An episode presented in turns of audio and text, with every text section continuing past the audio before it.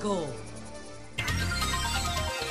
Son las 6:59 minutos. Buenos días, dominicanos, dominicanas, ciudadanos, ciudadanas del mundo. Julio Martínez Pozo.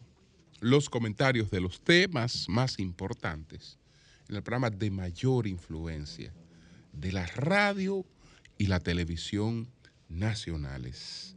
Buenos días a todo el equipo del Sol de la Mañana, toda la audiencia de Sol y la teleaudiencia de Telefuturo Canal 23, así como eh, a los miles y miles de personas que siguen nuestros contenidos a través de las plataformas sociales.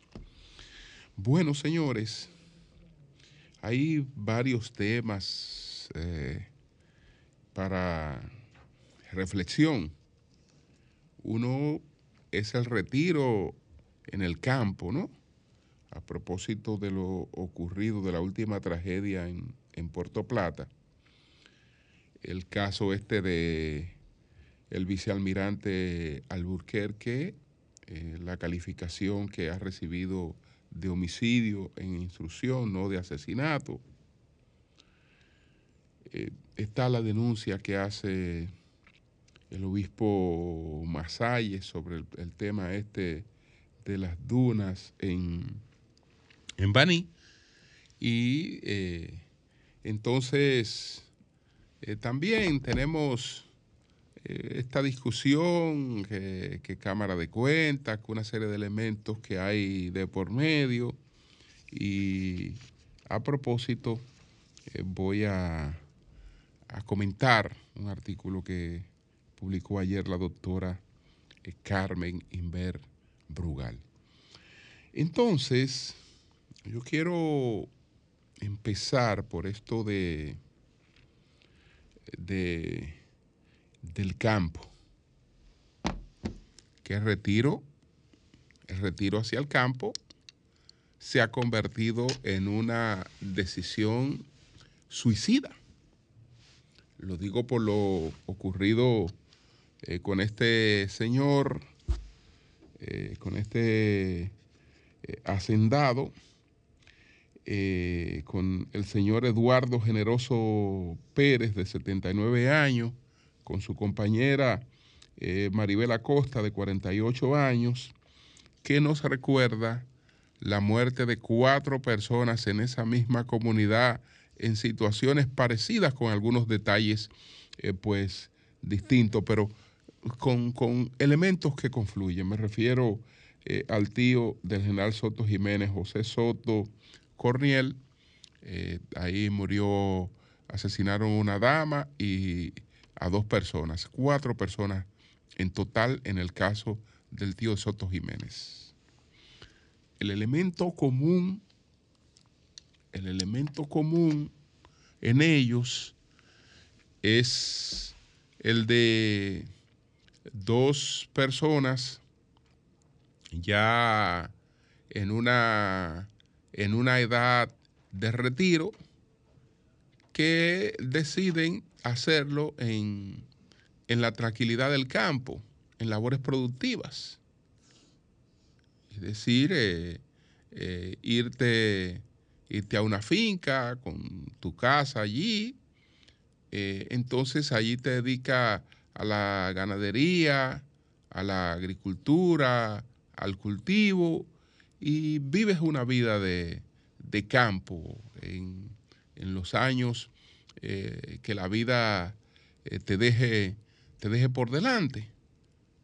Yo creo que esa debería ser una decisión que no estuviera expuesta a esos riesgos. Porque eh, es, digamos, un aspiracional. Eso es un aspiracional. Yo creo que eso es una de las cosas a las que todo el mundo, todo el que está activo, trabajando, aspiraría a algo así. Algo así, es decir, a tener finalmente la oportunidad de, retirarme, eh, a criar aves, eh, a tener algo de, ganadería, que así sea pequeña, eh, algunos animales, eh, que tierra, que esto, y, hacer algo productivo y dedicar tus años ya de, retiro a una actividad productiva. Este caballero, el, último, el que fue asesinado en Rancho Manuel junto a su compañera, el señor eh, Eduardo Generoso Pérez, que tenía 79 años, ese señor era odontólogo y profesor universitario. Entonces ya a los 79 años de edad, eh, hace un tiempo, abandona eh, su ejercicio y se dedica al campo. Se dedica al campo, a vivir su retiro en el campo. Entonces ahí encuentra la muerte, porque es una persona en condiciones vulnerables. En el caso de él y del tío de Soto Jiménez, pasó lo mismo. La delincuencia no llegó de la calle a sorprenderlo, que puede llegar de la calle. No, no llegó de la calle a sorprenderlo gente que no eran delincuentes, sino trabajadores de confianza de ambos, de confianza, gente eh, frente a la que ellos creían sus vidas protegidas, es decir, que son gente que no solo son incapaces de eh, hacerles a ellos, hacer, de proporcionarle un, daño físico eh, a la persona con la que trabajan, sino que eh, esa persona entiende que son parte de su protección. Es decir, esas personas están ahí eh, viviendo aislada, en cierta soledad, porque parte de ese personal para ellos es, es su protección también. Ah, pues resulta que esas son las personas que los mataron. Los mataron. El único eh, matiz distinto que tiene lo de Soto, eh, que eso le daba otra connotación, desde luego, era que los trabajadores eran eh, haitianos. Y en este caso se trata de dominicanos. Pero en ambos eran gente de, de confianza. Si aquí habrían sido haitianos, pues esta historia tendría un componente eh, lamentablemente también eh, distinto, porque eh, estuvieran se despertaran ya otras pasiones, otras pasiones, pero no, son dos, dos hijos de él, prácticamente, dos hijos de él, de, dos gente de confianza que trabajaban con él, lo que, lo que, lo que, lo que los matan. Porque yo me imagino que él se habría dado cuenta que le estaban robando. Él habría descubierto que le estaban robando, le estaban vendiendo animales, estaban desapareciendo animales, él se habría dado cuenta que le estaban robando. Y desde luego, eh, para evitar que los denunciara, que lo pusiera en evidencia, cuando él se da cuenta que le está robando, pues decide matarlo. Porque de lo contrario, eh, no, se, no se justificaría si él no descubre el robo. Y entonces lo matan y después entonces continúan ya eh, completando para acabar de vender los, los animales que tenían ahí, porque lo, lo mataron, lo incineraron, lo enterraron en la misma finca, eh, fue declarado como desaparecido, etcétera, o, fueron declarados como desaparecidos y después a partir del sábado es que eh, ya eh, se descubren los, los cadáveres y entonces está esta, esta investigación que incluso hasta el alcalde pedáneo, hasta el alcalde pedáneo, porque para vender un animal en un pueblo, todo el mundo sabe que se necesita lo que se llama un certifico, que lo da el, alcalde pedáneo. Entonces él se lo estaba dando a gente que trabajaba con ese señor, no a ese señor. Y debería tener la sospecha de que algo pasó, con, con el Señor. Entonces, eh, no podemos hacer nada ya frente, frente, frente a esos casos. Esperar que en el caso de estos, de estos muchachos ya la justicia haga su rol, pero sí eh, hay que aprender de esas tragedias. Hay que aprender de esas tragedias porque es probable que muchas personas eh, estén pensando lo mismo, ya que hay una gran población y cada vez es mayor la población de personas sobre los 60 años que eh, se sienten todavía eh, en condiciones productivas, que quieren cambiar de, actividad para eh, darle, digamos, otra, otro sentido, otro sentido a la vida. Y, una de, esas, de las mayores ilusiones que pase por la mente de, cualquier persona es esa, precisamente, es esa, la de, la, de tener algún lugarcito en el campo donde retirarse, hacer ese tipo de cosas, pero ya se sabe lo que eso implica. Entonces, a menos que no se creen condiciones, que no se creen condiciones eh, para dotar eso de, de mayor seguridad eh, colectiva, etcétera, no sé si tecnológica, no sé si, no sé de qué, con, cuáles mecanismos, la verdad es que es altamente peligroso, porque eh, hay un desborde de las expectativas, ya nadie se conforma con los suelditos, eh, la gente tiene, tiene otras expectativas, quiere el dinero fácil, quiere el dinero fácil, entonces tiene la tentación de que eh, el dinero fácil lo tiene ahí al alcance. Y, tal vez empiezan, tal vez empiezan con cuestiones que entiende que son inofensivas. Un día, qué sé yo, eh, desaparece un becerrito y como eso no tuvo ninguna consecuencia, eso no se, eso no se notó, no hay problema pero ya cada vez que necesitan dinero o que tienen alguna presión o que quieren resolver algo, entonces van a la solución que entiende que era la solución fácil hasta que se va generando, hasta que se va generando un conflicto. Porque yo me imagino la incomodidad que se habrá dado a ese señor cuando se dio cuenta, cuando descubrió que le estaban robando lo de él. Eh, entonces, eh, ahí deciden, deciden matarlo. Entonces, el, que esté pensando eso, el que esté pensando eso tiene que pensarlo dos veces. Tiene que pensarlo dos veces, porque la verdad es que las condiciones son sumamente vulnerables. Y usted no puede, usted no, usted no puede confiar ahí en nadie. Porque repito, a ninguna de esas personas fueron a matarlo de la calle. Gente de suma confianza prácticamente de relaciones familiares son las que cometieron esos asesinatos.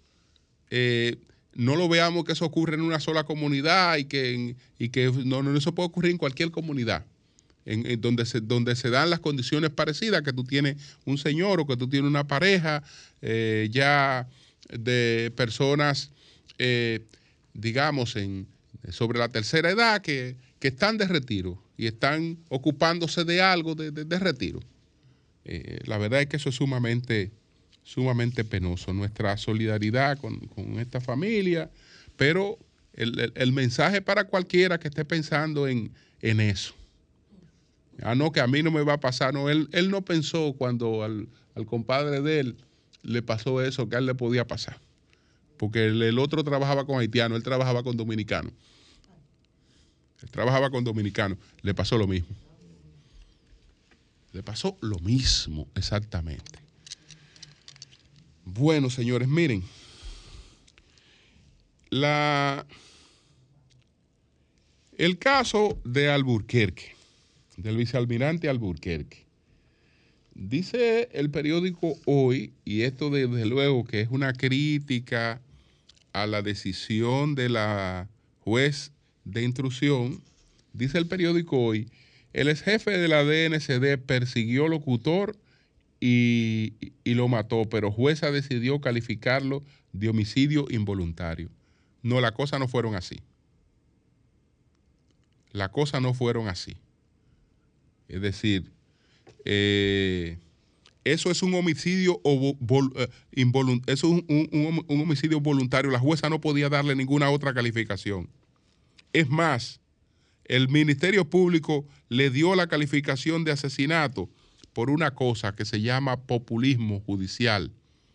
¿Por qué? Porque eh, si el Ministerio Público no le da esa calificación, habría, habría estado en el centro de ataques que habrían provenido hasta del propio Ministerio Público.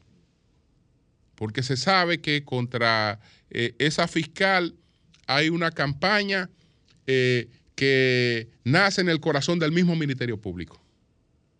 Entonces, si el Ministerio Público hubiese calificado ese caso como fue, que fue homicidio, eso no es otra cosa que un homicidio, que un homicidio habrían acabado con Rosalba Ramos la habrían acabado. La habrían acabado y se iban a poner a hablar eh, de que cuando él era eh, jefe de la DNCD eh, había vínculos que se conocían, que estaban en actividades, etcétera, etcétera. Y, todo eso se habría, se habría puesto, digamos, en escena para, para la campaña contra, contra, contra Rosalba Ramos. Entonces, ¿Qué hizo el Ministerio Público? Vamos a dejarle esto a instrucción. Lo calificó de asesinato. Pero, señores, dejémonos de pasiones. Eso no puede, eso no, eso no es un asesinato. Ese caballero, el vicealmirante Alburquerque, no conocía a Duncan. No lo conocía para nada.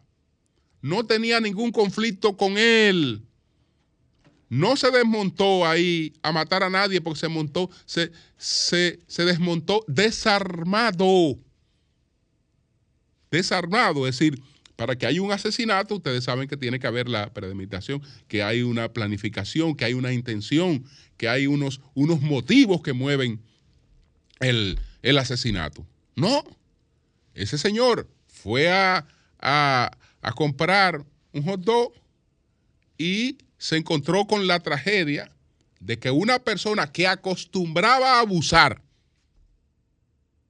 que acostumbraba a abusar, vio que el Señor supuestamente se estaba sonriendo y él entendió que se estaba sonriendo de él y él y otra y otro señor le al ver ese hombrecito esmirriado le dieron una golpiza. Le propinaron una golpiza. Entonces, bajo, bajo la impotencia, la irritación que eso, que eso produce, que a cualquiera que le habría ocurrido que eh, eh, entra, entra, eh, entra en un estado en el que la razón se va a casa el diablo. Entonces ese señor fue a su vehículo a buscar el arma. Después después de haber recibido una golpiza de un par de abusadores que, vieron que era un señor endeble, etcétera. Una golpiza fue que le dieron a ese hombre. Una golpiza. Entonces este hombre reaccionó. Fue a, a, buscar, a buscar el arma y salió a, tratar de localizar a, sus, a sus agresores, encontrándose con uno de ellos. Cuando se encontró con uno de ellos, ese le fue encima. Se le fue encima y si lo desarma, lo mata. Si lo desarma, lo mata. Entonces, él le dio un disparo. Toda la discusión aquí, todo el mundo sabe que por el segundo disparo. Toda la discusión es por el segundo disparo, porque, porque yo quiero saber que alguien me diga a mí que, que, no, le ve, no le ve justificación al primer disparo. No, todo es por el segundo disparo. Todo es por el segundo disparo, que, bueno, que, todo el mundo dice, bueno, tal vez ya después que le, que le dio ese disparo, etcétera, que hay que ver cuál fue el que le provocó la muerte. Hay que ver si hay un homicidio. hay un homicidio, eso es verdad, eso es un homicidio. Eso es un homicidio, sí, eso es un homicidio, pero eso no es un asesinato. Eso no es un asesinato, eso es un homicidio. Y ya veremos qué pasa eh, posteriormente al considerarse una serie de, una serie de, una serie de atenuantes, porque eh, la excusa legal de la provocación, etcétera, ahí está presente. Ahora, ¿qué tiempo dura eso? Ya veremos. Ya veremos, pero estamos hablando de un hombre que no tenía el propósito de tener conflicto con nadie cuando fue ahí. Él no, él no fue ahí a buscarse problemas. Él se encontró con un par de abusadores que acostumbraban a hacer eso. Con un par de abusadores que acostumbraban a hacer eso. Lamentablemente uno terminó ahí. Porque pateó una piedra. Uno terminó ahí. Entonces, eso es lo que tiene que ver con el caso este del, vicealmirante, eh, pues, Alburquerque. Bueno, lo de Masalle y la crítica que Masalle hace a el director, al ministro de Medio Ambiente. Bueno, em, lo que Masalle expresa es lo que se sabe. Es lo que se sabe.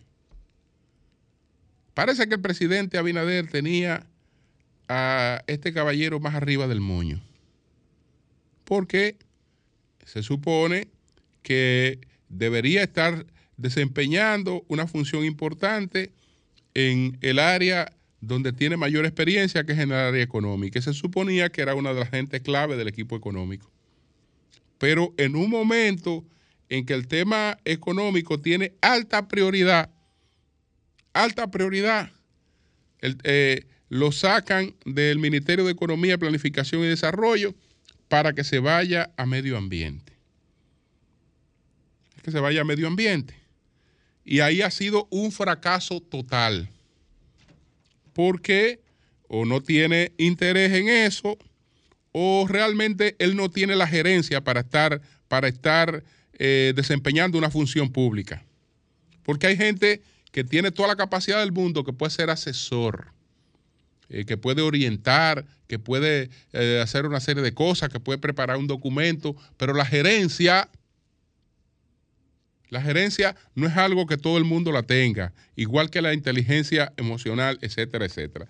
Entonces, yo lo único que difiero de Masalle, dice Masalle, usted para medio ambiente tiene que poner a un ingeniero forestal o a gente eh, para eso.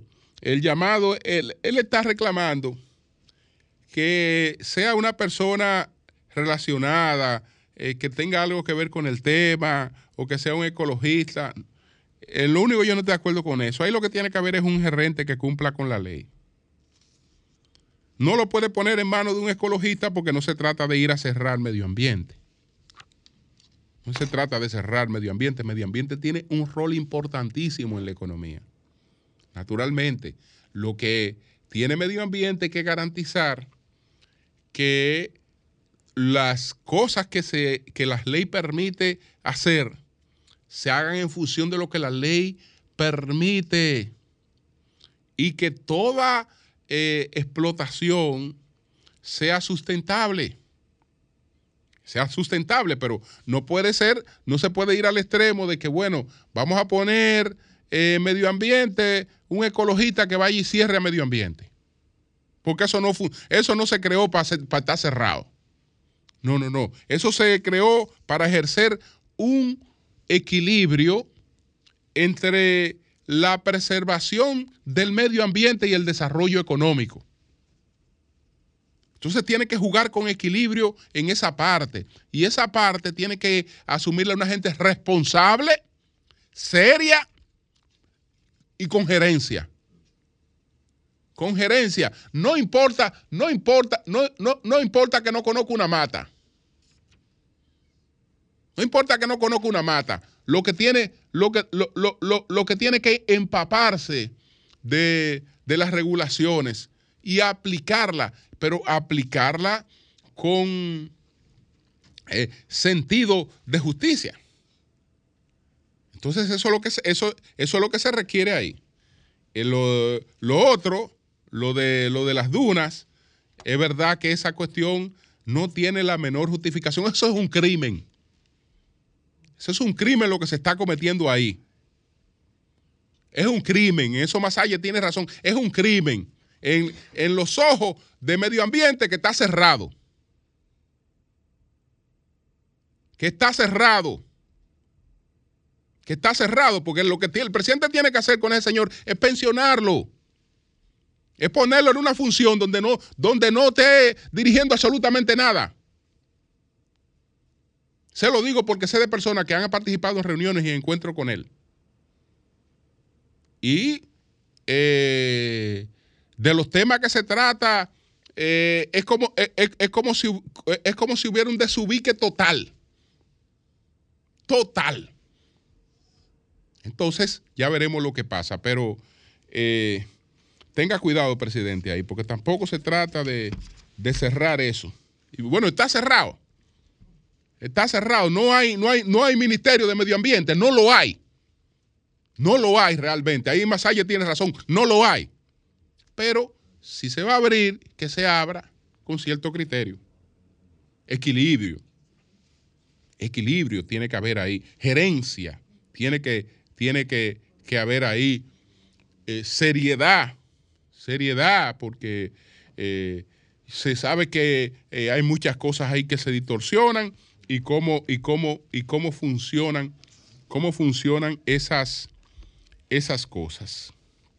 Bueno, ustedes saben que de que las cámaras que se van a reunir, que vamos a ver qué pasa con la, la Cámara de Cuentas. Porque eh, estamos ante un nuevo fracaso con una Cámara de Cuentas. Ahí han pasado varias cosas. Ya hemos explicado varias veces que la forma en la que surgió eh, tanto eh, el ataque que produjo el presidente Abinader contra una Cámara que sencillamente lo que había era que sustituirla eh, el ataque que produjo el Ministerio Público eh, con esos allanamientos de hace dos años, eso no tiene la menor justificación, señores. Eso, eso, eso, eh, eso fue un golpe a la institucionalidad de la que esa, de, la que esa Cámara de Cuentas durará mucho tiempo en recuperarse.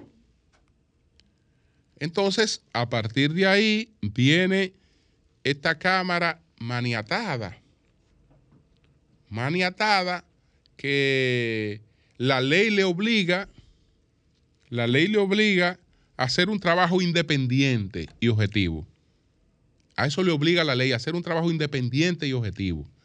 Pero desde que surgió, ella estaba incapacitada para hacer ese trabajo eh, dependiente y objetivo porque surge bajo el chantaje de un ministerio público que en cualquier momento la puede allanar. Es decir, ustedes o se ponen bajo la tutela nuestra o se exponen a este tipo de agresión. Aunque cualquier día eh, se busque autorización para ir a allanar a la Cámara de Cuentas, así porque ya se abrió el camino. Ya se abrió el camino. Entonces, ¿de quién dependemos nosotros? Nosotros dependemos de ese Ministerio Público. Entonces, lo que hizo el, el nuevo presidente fue inmediatamente convertirse en un secretario, en un asistente del Ministerio Público, que hasta curso clandestino organizó para los auditores, para impartido por los ministerios públicos. Es decir, instauró la Cámara de Cuentas, se convirtió en un instrumento más del derecho penal del enemigo. En eso se convirtió la Cámara de Cuentas, no en una institución que tenía que jugar un rol de control y ese rol tenía que ser totalmente independiente. No, no, no, no. Lo que, lo que vino fue una oficinita más del Ministerio Público. Eso es esa Cámara de Cuentas, una oficinita más del Ministerio Público. Ahí no ha salido ni puede salir nada con objetividad. Absolutamente nada con objetividad ni imparcialidad. en la forma en la que eso se, se concibió. Pero no solo eso, no solo eso, es que en todo este proceso que se ha seguido de judicialización de la política de la OFER, también ha tenido un rol importante. También ha tenido un rol importante porque en lo que tiene que ver con filtraciones de investigaciones que no se han hecho, porque la gente, me he cansado de decir eso y la gente cree que, que es una exageración. Señores, usted sabe lo que es que usted escuche, que usted escuche a gente haciéndose eco y reproduciendo auditorías que no se han hecho. Es decir, adelantando lo que van a decir auditorías que no se han hecho. Lo que quiere decir que ya de antemano lo que se va a hacer estaba dispuesto de manera sesgada. Sesgada. Y entonces eh, todo esto se, se, eh, instrumentalizó, eh, una campaña contra varios miembros de la Cámara de Cuentas, dirigida por un miembro de la Cámara de Cuentas, porque toda esa campaña que se ha hecho de manera mediática contra varias de las damas que están en la Cámara de Cuentas, se ha hecho desde la propia Cámara de Cuentas con, un, con uno que es el encargado de filtraciones y de chismosería eh, para desconsiderar a sus propias compañeras. Todo eso, todo, todo lo que usted escuche que se dice en contra de esas damas, se alienta desde ahí. Se alienta desde ahí, desde lo interno, se alienta. Desde ahí se alienta. Ah, eh, alguien ahí disfrazado de sociedad civil, pero totalmente politizado. Totalmente politizado, pero politizado sin ninguna madurez. Sin ninguna madurez que los, quienes querían ponerlo eh, con, otras responsabilidades ahí, cuando lo escucharon, y esto a mí no me lo dijeron, y esto a mí me lo dijeron eh, legisladores del PRM, cuando lo escucharon, la conclusión fue, estamos ante un loquito. Estamos ante un loquito. Pero eh, se, se, sabía que ese loquito iba, iba a cumplir su rol. ¿Por qué? Todo, esto que se ha hecho políticamente dirigido, políticamente dirigido a buscar unos efectos, a, buscar unos efectos eh, que, son el, adelanto de decisiones electorales, pero por, por, esa, por esa vía, por esa vía. Entonces, a propósito de esto, déjeme leer este, este artículo que publicó ayer la doctora Carmen Inver Brugal. El artículo, él se refiere a un rol, ella se refiere al rol que ha jugado participación, que ustedes la ven y que opinando sobre Cámara de Cuentas, opinando sobre esto, cuando, cuando es parte de toda, es parte de todo eso que ha ocurrido, incluyendo las filtraciones. Pero parte activa de todo eso, de, de todo este proceso que se ha dado. Entonces después opina también. Entonces, dice, dice Carmen lo siguiente, organizan, deciden, difaman. Tienen credo para su religión y para la selección de sus iluminados. Y para la selección de sus iluminados, condenan, liberan y expulsan del paraíso a quien no obedece sus mandatos o no se revela ni facilita primicias para los opinantes adscritos a su entorno también inmaculados, redactan campañas para detratar y amedrentar y cuentan con el eco mediático correspondiente y el auspicio de clientes que saben cómo garantizar la impunidad disparando antes de recibir las ráfagas. Traicionan porque la lealtad no deja beneficio ni transfiere acciones. En sus aguas corporativas saben cuándo delatar y cómo buscar cómplices adecuados en los cargos públicos. Sus contratos y prebendas están protegidos por el silencio de la cobardía codiciosa que domina medios y controla a todos. Después de tantos años de existencia y con sus cuadros colocados en las posiciones apetecidas, su composición y funcionamiento luce diseño de monasterio El equipo tiene títeres comprometidos con sus abades y abadesas, personas intocables, beneficiarios de la exculpación social, libres hasta del pago de multas por infligir leyes de tránsito. Hoy Participación Ciudadana PC es, una, es un suprapoder adscrito al cambio, con patente de corso para hacer lo que quiera, cuando quiera.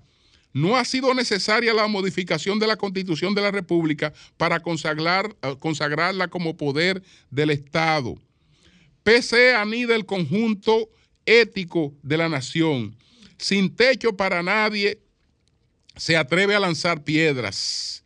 Invencible, eh, acechan como fiera para dar el zarpazo a quien discuta designios más de inunza y se atreva a imputar los grupos que protegen como voceros de sus causas.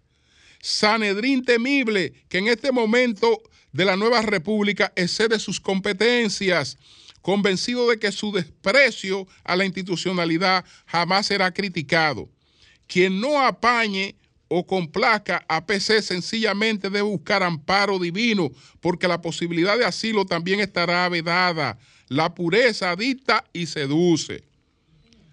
Él entra y sale de los despachos de la administración pública sin disimulo de la discreta eh, eh, visita doméstica, motivada por la bonomía y la amistad, ha sido superado por la actuación inconcebible de un Estado de Derecho.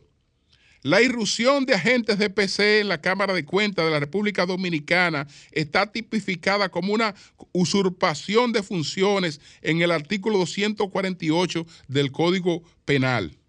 Como ahora sus integrantes están más empoderados que nunca, adscritos a la nomenclatura oficial en un ejercicio descarado de transparencia, entre comillas, publican una nota de prensa ante la difícil situación de la Cámara de Cuentas, firmada por el Consejo Nacional, y en esa nota, que no ha provocado la reacción del Senado, de la Cámara de Diputados, del Poder Judicial, ni del Ministerio Público, señalan las diligencias procesales que hicieron en el órgano superior externo de control fiscal de los recursos públicos, los procesos administrativos y del patrimonio del Estado. Pese intervino la Cámara de Cuentas y pocos denuncian la ilegalidad de la acción. Todo está permitido en nombre de la lucha contra la corrupción. Sin derecho conocido, impera un estado de excepción que permite a PC y respetar la constitución y las leyes sin consecuencias. Así es, señores. Cambio y fuera.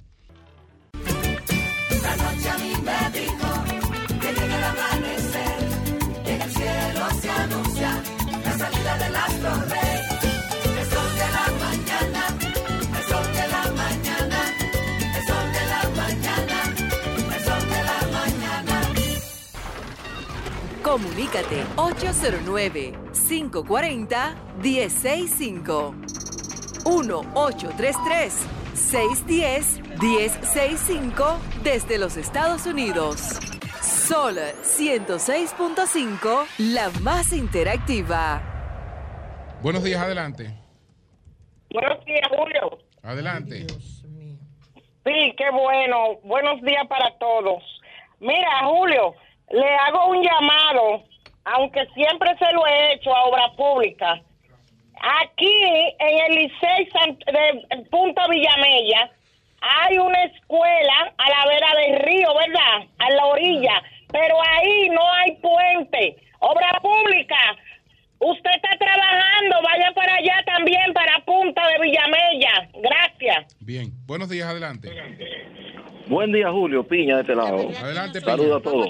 Mira, Julio, eh, le damos gracias al ministro de Educación porque va a resolver el problema de este país de la educación cambiándole el uniforme.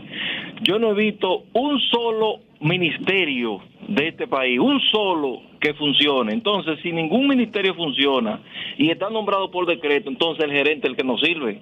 Presidente, si usted no tiene capacidad para trabajar con esta gente, vótelo o no se relija porque el trabajo suyo no, no, lamentablemente va a quedar en el ostracismo de la historia después de otros cuatro años.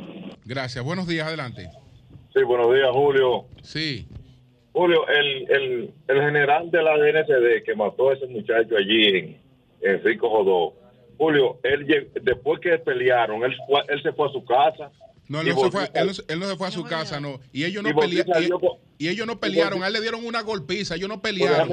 A él, a él lo déjame- agarraron- a él le dieron una golpiza. Sí, pero óyeme, por favor, óyeme, óyeme. Oye, Julio, él, Él fue, a, él, fue a su, él fue a su vehículo, fue. Sí. Espérate, déjame terminar, por favor. obvia- Bueno, pero tú Él estás fue- diciendo una mentira que él fue a su casa. Él no fue a su casa. Ju- Julio, espérese. Y él, después que él se fue con su compañero que él andaba, él llegó a su casa, salió y escondió hasta el arma, Julio. ¿O no?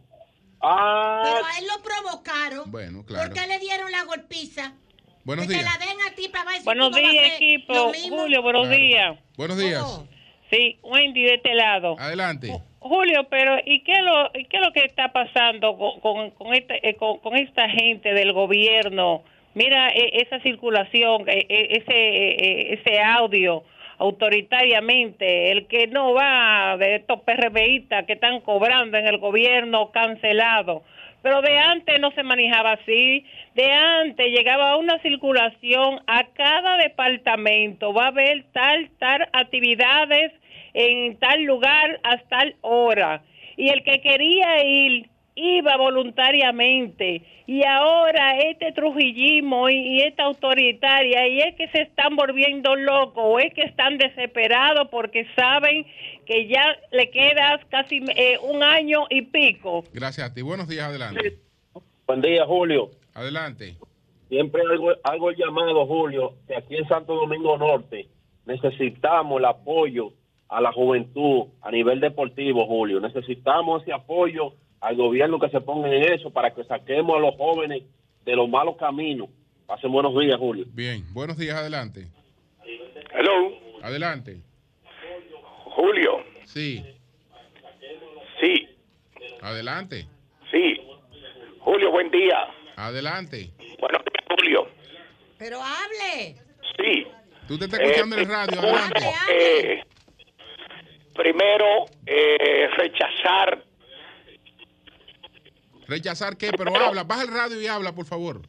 sí, primero, primero rechazar la, rechazar la actitud que tuvo eh, Domínguez con las bueno, bueno, bien, bueno, sí, escúchame, escúchame. Buenos días. Adelante.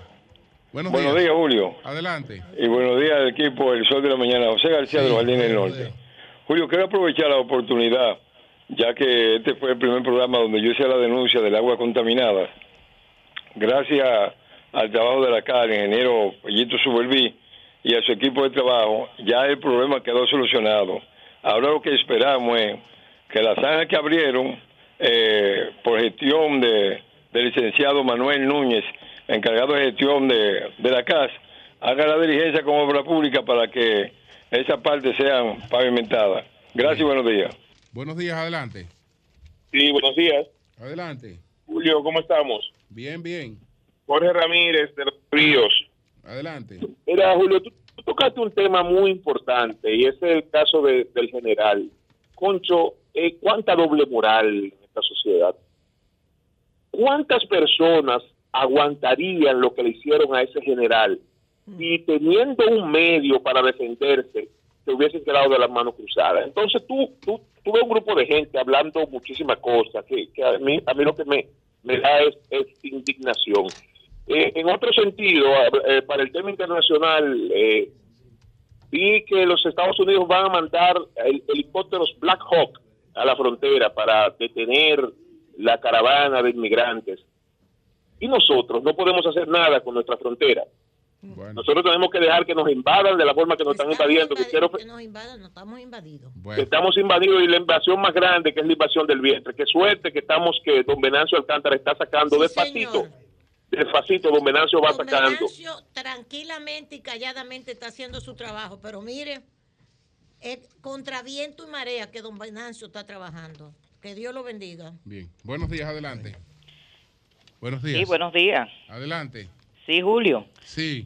Mío Soti de aquí del Quisqueya. Mira, si, si Abinader se lleva de esos audios, va a tener que cancelar a todos los funcionarios porque en todos los gobiernos hacen lo mismo. Entonces, él se va a quedar sin funcionario. Ok. Pues gracias a ti. Buenos días. Adelante. Buenos días. Sí, buenos días Julio, buenos días Consuelo. Adelante. Marciano Mateo de Dajabón. Ay, Marciano, adelante. Sí, sí, mire, eh, realmente estoy llamando porque yo creo que se puede evitar algo que se está cocinando aquí. Se van a producir muchos problemas de protesta con la situación de la compra de los terrenos para la situación del muro fronterizo. Eh, hay una gran cantidad de familias están preparando protestas y cosas porque los contratistas le están ofreciendo 300 pesos por metro y el presidente de la República dijo que se le debe pagar 500 pesos por metro, pero realmente aquí no quieren resolver ese problema. Rep- repite, Mateo, ¿cuál es la situación del pago? Sí, la situación es que el presidente de la República, ojalá que lo escuche por aquí, él prometió 500 pesos por metro a la persona que van a ceder su terreno para la construcción del muro, pero aquí solo le están ofreciendo 300 pesos. Incluso ya han tenido dos reuniones para bregar con asuntos de protesta y realmente ojalá que eso se pueda evitar cuanto antes. Bueno, Pero eso es una, eso es lo que hay que hacer, es un- eh, una evaluación Claro. Que tiene que hacer Una la catastro, una tasación. una sí. tasación Del valor real. del valor No, real no de quieren. la tierra. No quieren, no quieren ¿Quién no cumplir quiere? lo que... Es que los contratistas no son los que van a pagar eso, es el gobierno.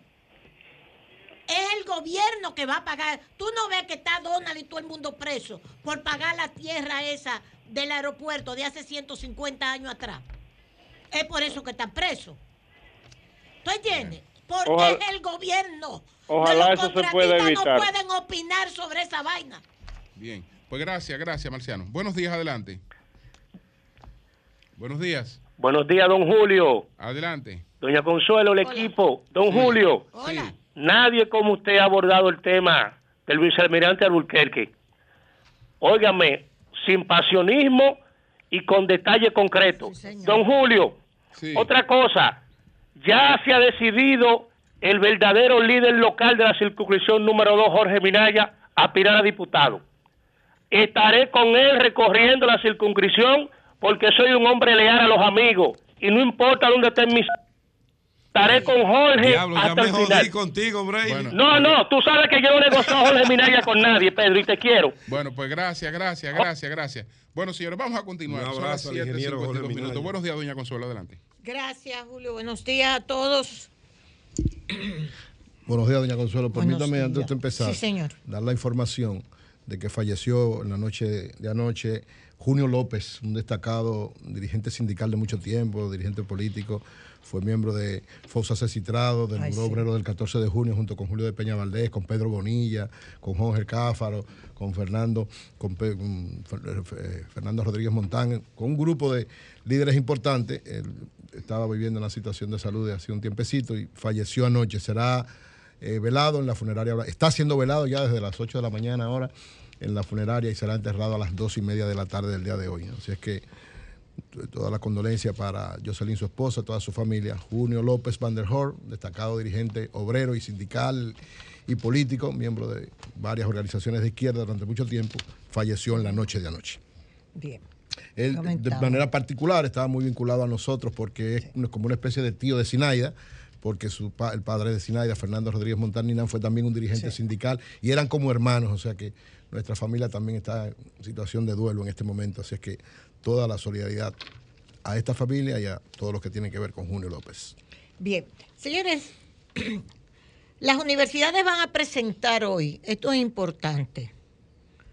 Oye, Pedro, porque tú hablaste ayer sobre esto, las universidades van a presentar hoy sus proyectos para la solución al sargazo. Al sargazo, qué bueno. Eso es muy bueno. Muy bueno. Y qué bueno que nuestras universidades están en eso, porque falta que nos hace ese tipo de... Porque, y qué de- bueno, y qué bueno que lo hagan las universidades, Exacto. porque quien tiene que hacerlo no ha hecho absolutamente nada, no hay un plan para recoger el sargazo. Evitar que llegue es imposible, porque es un tema de la naturaleza, de la madre naturaleza. Ahora, después que está, cómo recogerlo, cómo ayudar ¿Y en qué transformarlo? y en qué transformarlo. Exacto. Con una, ¿Cómo desecharlo? Ese es el reto. Claro, ese, es el reto, pero no, las autoridades no han hecho nada, ninguna.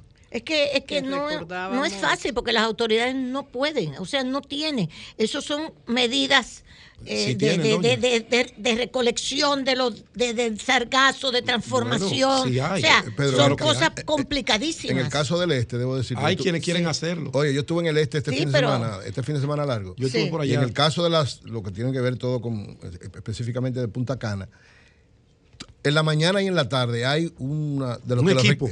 que lo recoge completo Sí. y lo llevan y lo están usando en energía. Todavía no. Bueno, en el caso de Punta Cana eso me explicó lo que lo estaban, No, el lo ingeniero que estaba explicar, haciendo. Pero eso no se está haciendo. Hay un proyecto. Por lo menos lo están llevando, lo están Hay sacando. un proyecto incluso, como dijo José, para convertirlo en ladrillos.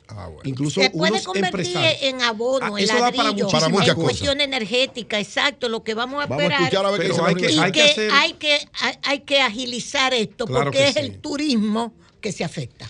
Pero fíjese que- recordábamos con Sí. en estos días junto a Eury que hace dos o tres años yo decía, ¿y por qué se paró eso? Bueno, porque vino la pandemia. Sí, El sí. entonces embajador dominicano ante Reino Unido, Federico Cuello, Cuello. vino con una misión de varias universidades de Reino Unido para tratar ese tema. Ah, yo no sabía, mira qué interesante que Federico lo trae. Federico está en Corea del Sur. Sí, Sí. ahora. No, y y hace- actualmente el INTEC tiene un proyecto de diseñar el primer satélite dominicano que va a rastrear, o sea, puede pronosticar la ¿A llegada dónde? y en qué cantidad Muy bien. del sargazo al hay No, Caribe. y hace dos que- semanas sí. el Ministerio de Turismo hizo un congreso internacional con Ok, los especialistas que están evaluando, porque es el mundo entero que está en eso. Retos y desafíos del sargazo. Pero el, el principal problema en esta temporada lo tiene el Caribe. la península sí, del Yucatán, el agua caliente. Belice, las islas del Caribe y nosotros. Claro, ese el, el Antillas agua mayores, caliente. Antillas menores.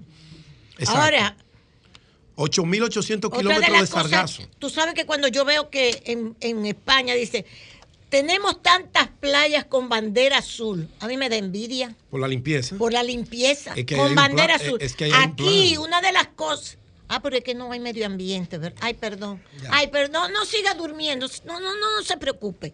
No se preocupe, ministro de Medio Ambiente. Entonces, Eso son tonterías de nosotros. Tener las playas limpias y que los hoteles tengan dónde llevar sus desechos. Usted sabe de cuáles. Para que uno no esté nadando al lado de un...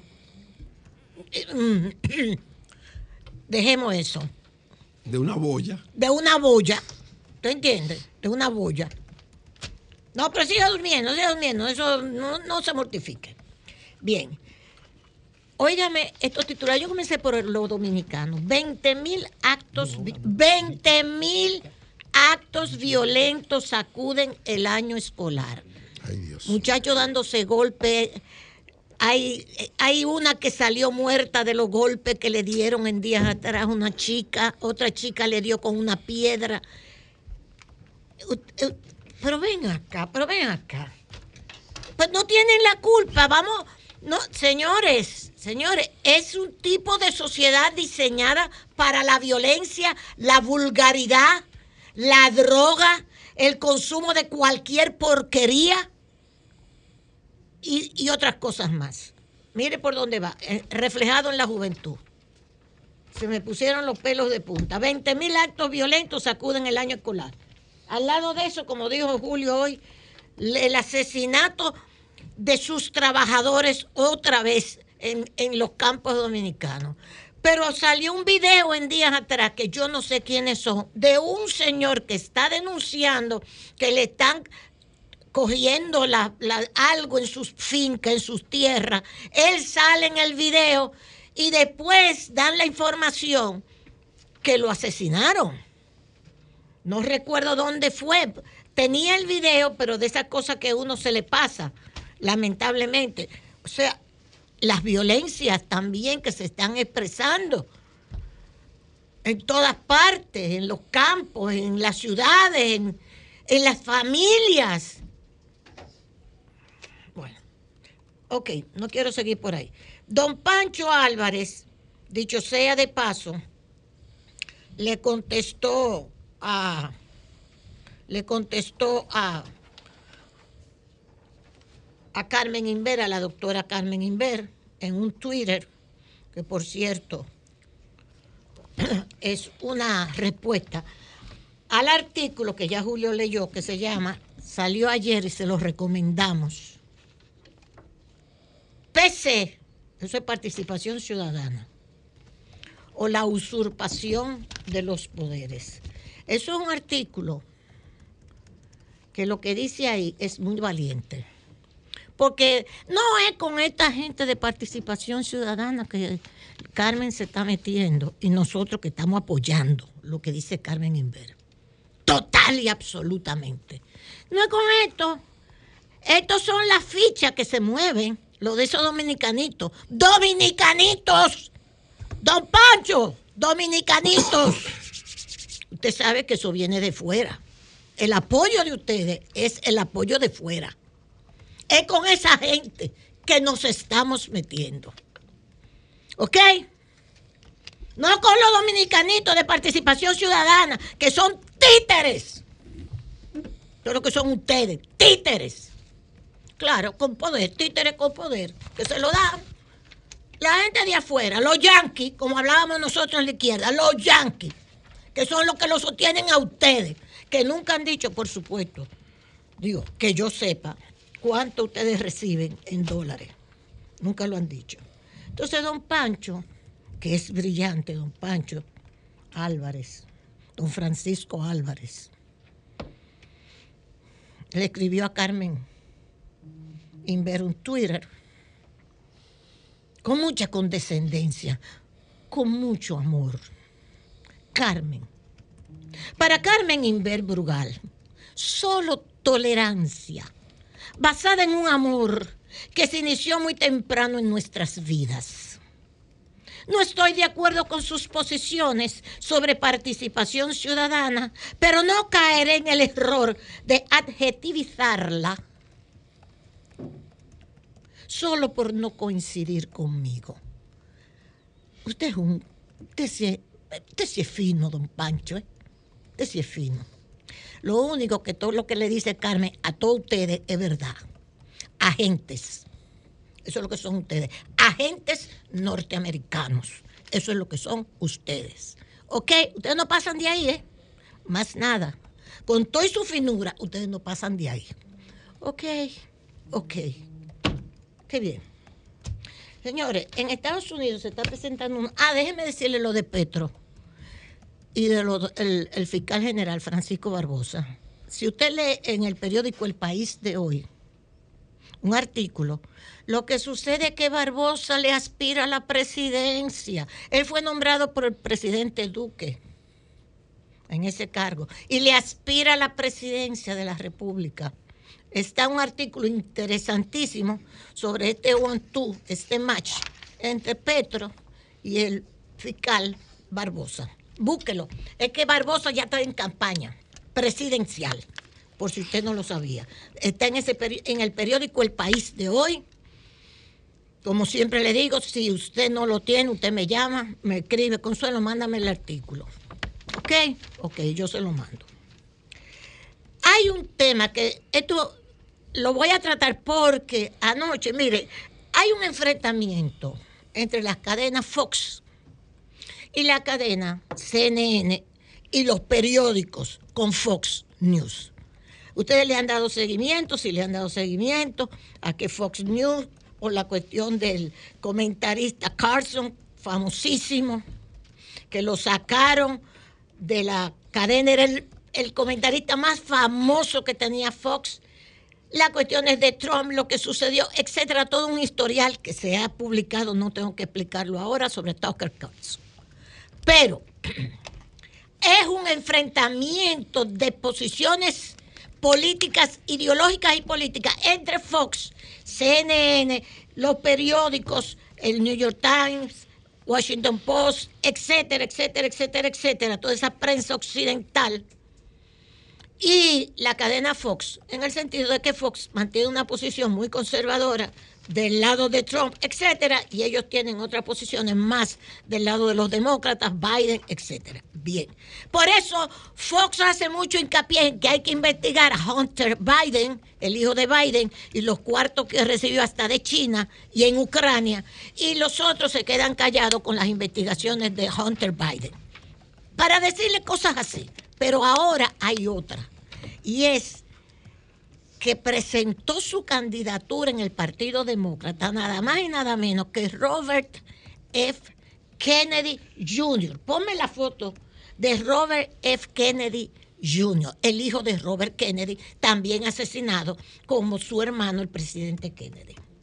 Ustedes lo saben, todos estos asesinatos en Estados Unidos. A Robert lo asesinaron cuando era candidato. Mire, ese es el asesinato de Robert, que sale, usted lo puede ver también, en Google, todo esto sale en Google. Eso es el momento en que un sirviente del hotel donde él está, que fue, había presentado su campaña para las primarias y tenía todas las posibilidades de ganar la nominación presidencial, pues ese muchacho que está al lado de él le toma de la mano y es un camarero o un muchacho de la cocina, es el que le agarra la mano a Robert Kennedy, que es el papá de este Robert Kennedy, que está presentando su candidatura a la presidencia de Estados Unidos. La presentó el 19 de abril pasado y lo más grande es, dice él mismo, esto está en un artículo del 19 de abril, dice Robert Kennedy, y es que lo que sucede es que cuando censuran a alguien durante 18 años, en referencia a su queja de que las plataformas de redes sociales y los principales medios de comunicación de Estados Unidos no le han dado una audiencia justa. Tengo mucho de qué hablar, ¿ok? No debieron haberme callado por tanto tiempo, porque ahora realmente los voy a soltar, todos estos pensamientos, durante los próximos 18 meses. Van a escuchar de mí. Ni caso le ha hecho la prensa a Robert Kennedy Jr. Es ecologista, antivacuna, tiene una serie de posiciones que yo lo que espero en Dios es que no lo maten también, porque es un Kennedy. Y parece ser, como decía una vez yo hoy en, en Ecuador, estando en Ecuador, que el ángel de la guardia de los Kennedy es el vago más grande del mundo, porque nunca hizo la labor de proteger a ninguno de los Kennedy. Y ellos, los ecuatorianos, bromeaban con esto. ¿Quién es el vago más grande del mundo? El ángel de la guardia de los Kennedy. Es verdad, lo matan a todos. Hasta el hijo, a John John se lo llevaron. Hasta a John John se lo llevaron de encuentro. Dije que el avión le falló. Fui también. Entonces, en el periódico, Robert Kennedy Jr. hace oficial su candidatura a la Casa Blanca. Esto salió en el 19 en el New York Times, a donde está la queja de Robert Kennedy Jr. sobre su candidatura. Pero ¿qué es lo peor que está diciendo? Para el establishment, para la industria de la guerra, criticando, criticando. Y sale un artículo de él, no, no un artículo, no, sale una información sobre él el 3 de mayo, ahora, en mayo, ahora en mayo, que decía, deberíamos haber escuchado a Putin durante muchos años. Robert Kennedy Jr. reflexiona sobre el papel de Estados Unidos en el conflicto ucraniano. Y decía, Moscú ha ofrecido repetidamente llegar a un acuerdo sobre las regiones de Donbass cuyos residentes han sido asesinados por Kiev durante años. Pero Washington ha desencadenado una guerra contra Rusia a manos de los ucranianos que ahora sufren grandes pérdidas, afirma el sobrino del exmandatario asesinado estadounidense John Fitzgerald Kennedy. Nada más que por decir esto, yo no dudo que este muchacho le queden pocas horas de vida dice otras cosas frente a políticas norteamericanas que yo sé que no les va a gustar y que no le está gustando al establishment norteamericano, por supuesto, y que Dios lo ayude. En ese tenor, finalmente, me pusiste la foto de Robert Kennedy, el de Robert. Tiene 69 años. Él. Él, 69 años míralo ahí, presentando su candidatura. Cuando terminó de presentar su candidatura, hubo como una alarma general en el sitio donde estaba, para que todo el mundo diga, evacuo en la sala, eva, que hay una emergencia. Y se armó un juidero que todavía nadie sabe qué fue, qué diablo fue lo que pasó. Ojalá no Terminando. maten. ¿eh? Ojalá no lo maten. ¿Qué digo? ¿Qué? Ajá. Ese tiene las horas contadas. El muchacho tiene las horas contadas. Muchachos, Pues- son 69. Muchachito. Ese señor, ese señor. Muchachito, ese Ese señor. Son 69. Debería estar anunciando el retiro. Eh, Ese señor, ese señor. eh, Muchachito. Joven adulto. Eso Eh, es. Ese joven adulto. Y se ve como así, como mira. Bonachón. Bonachón. A ese se lo van a llevar de encuentro. Kissinger, finalmente, sobre todo esto, porque no quise hoy meterme en otras cosas para poderle llevar esta información. Kissinger pronostica cuándo se celebrarán las negociaciones para la paz de Ucrania. Y dice Kissinger que esto puede ser, podría ser a finales de año. Aunque China ha entrado en las negociaciones, llegará a un punto crítico, ahora que China ha entrado, y creo que para fin de año, porque Kissinger, aquí está, si quieren la información también se la puedo enviar, Kissinger cree que la entrada de China buscando un arreglo entre Rusia y Ucrania puede entonces agilizar estas estas negociaciones de paz, que ojalá fuera así, pero bueno, vamos a ver. Finalmente, volverle a decir a Carmen Inver, qué valiente eres, qué valiente eres. Gracias, Julio. Cambio y fuera.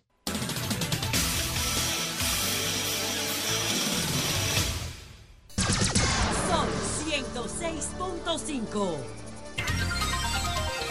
8, 16 minutos. Buenos días, Marilena. Adelante. Buen día, Julio. Muy buenos días a todos.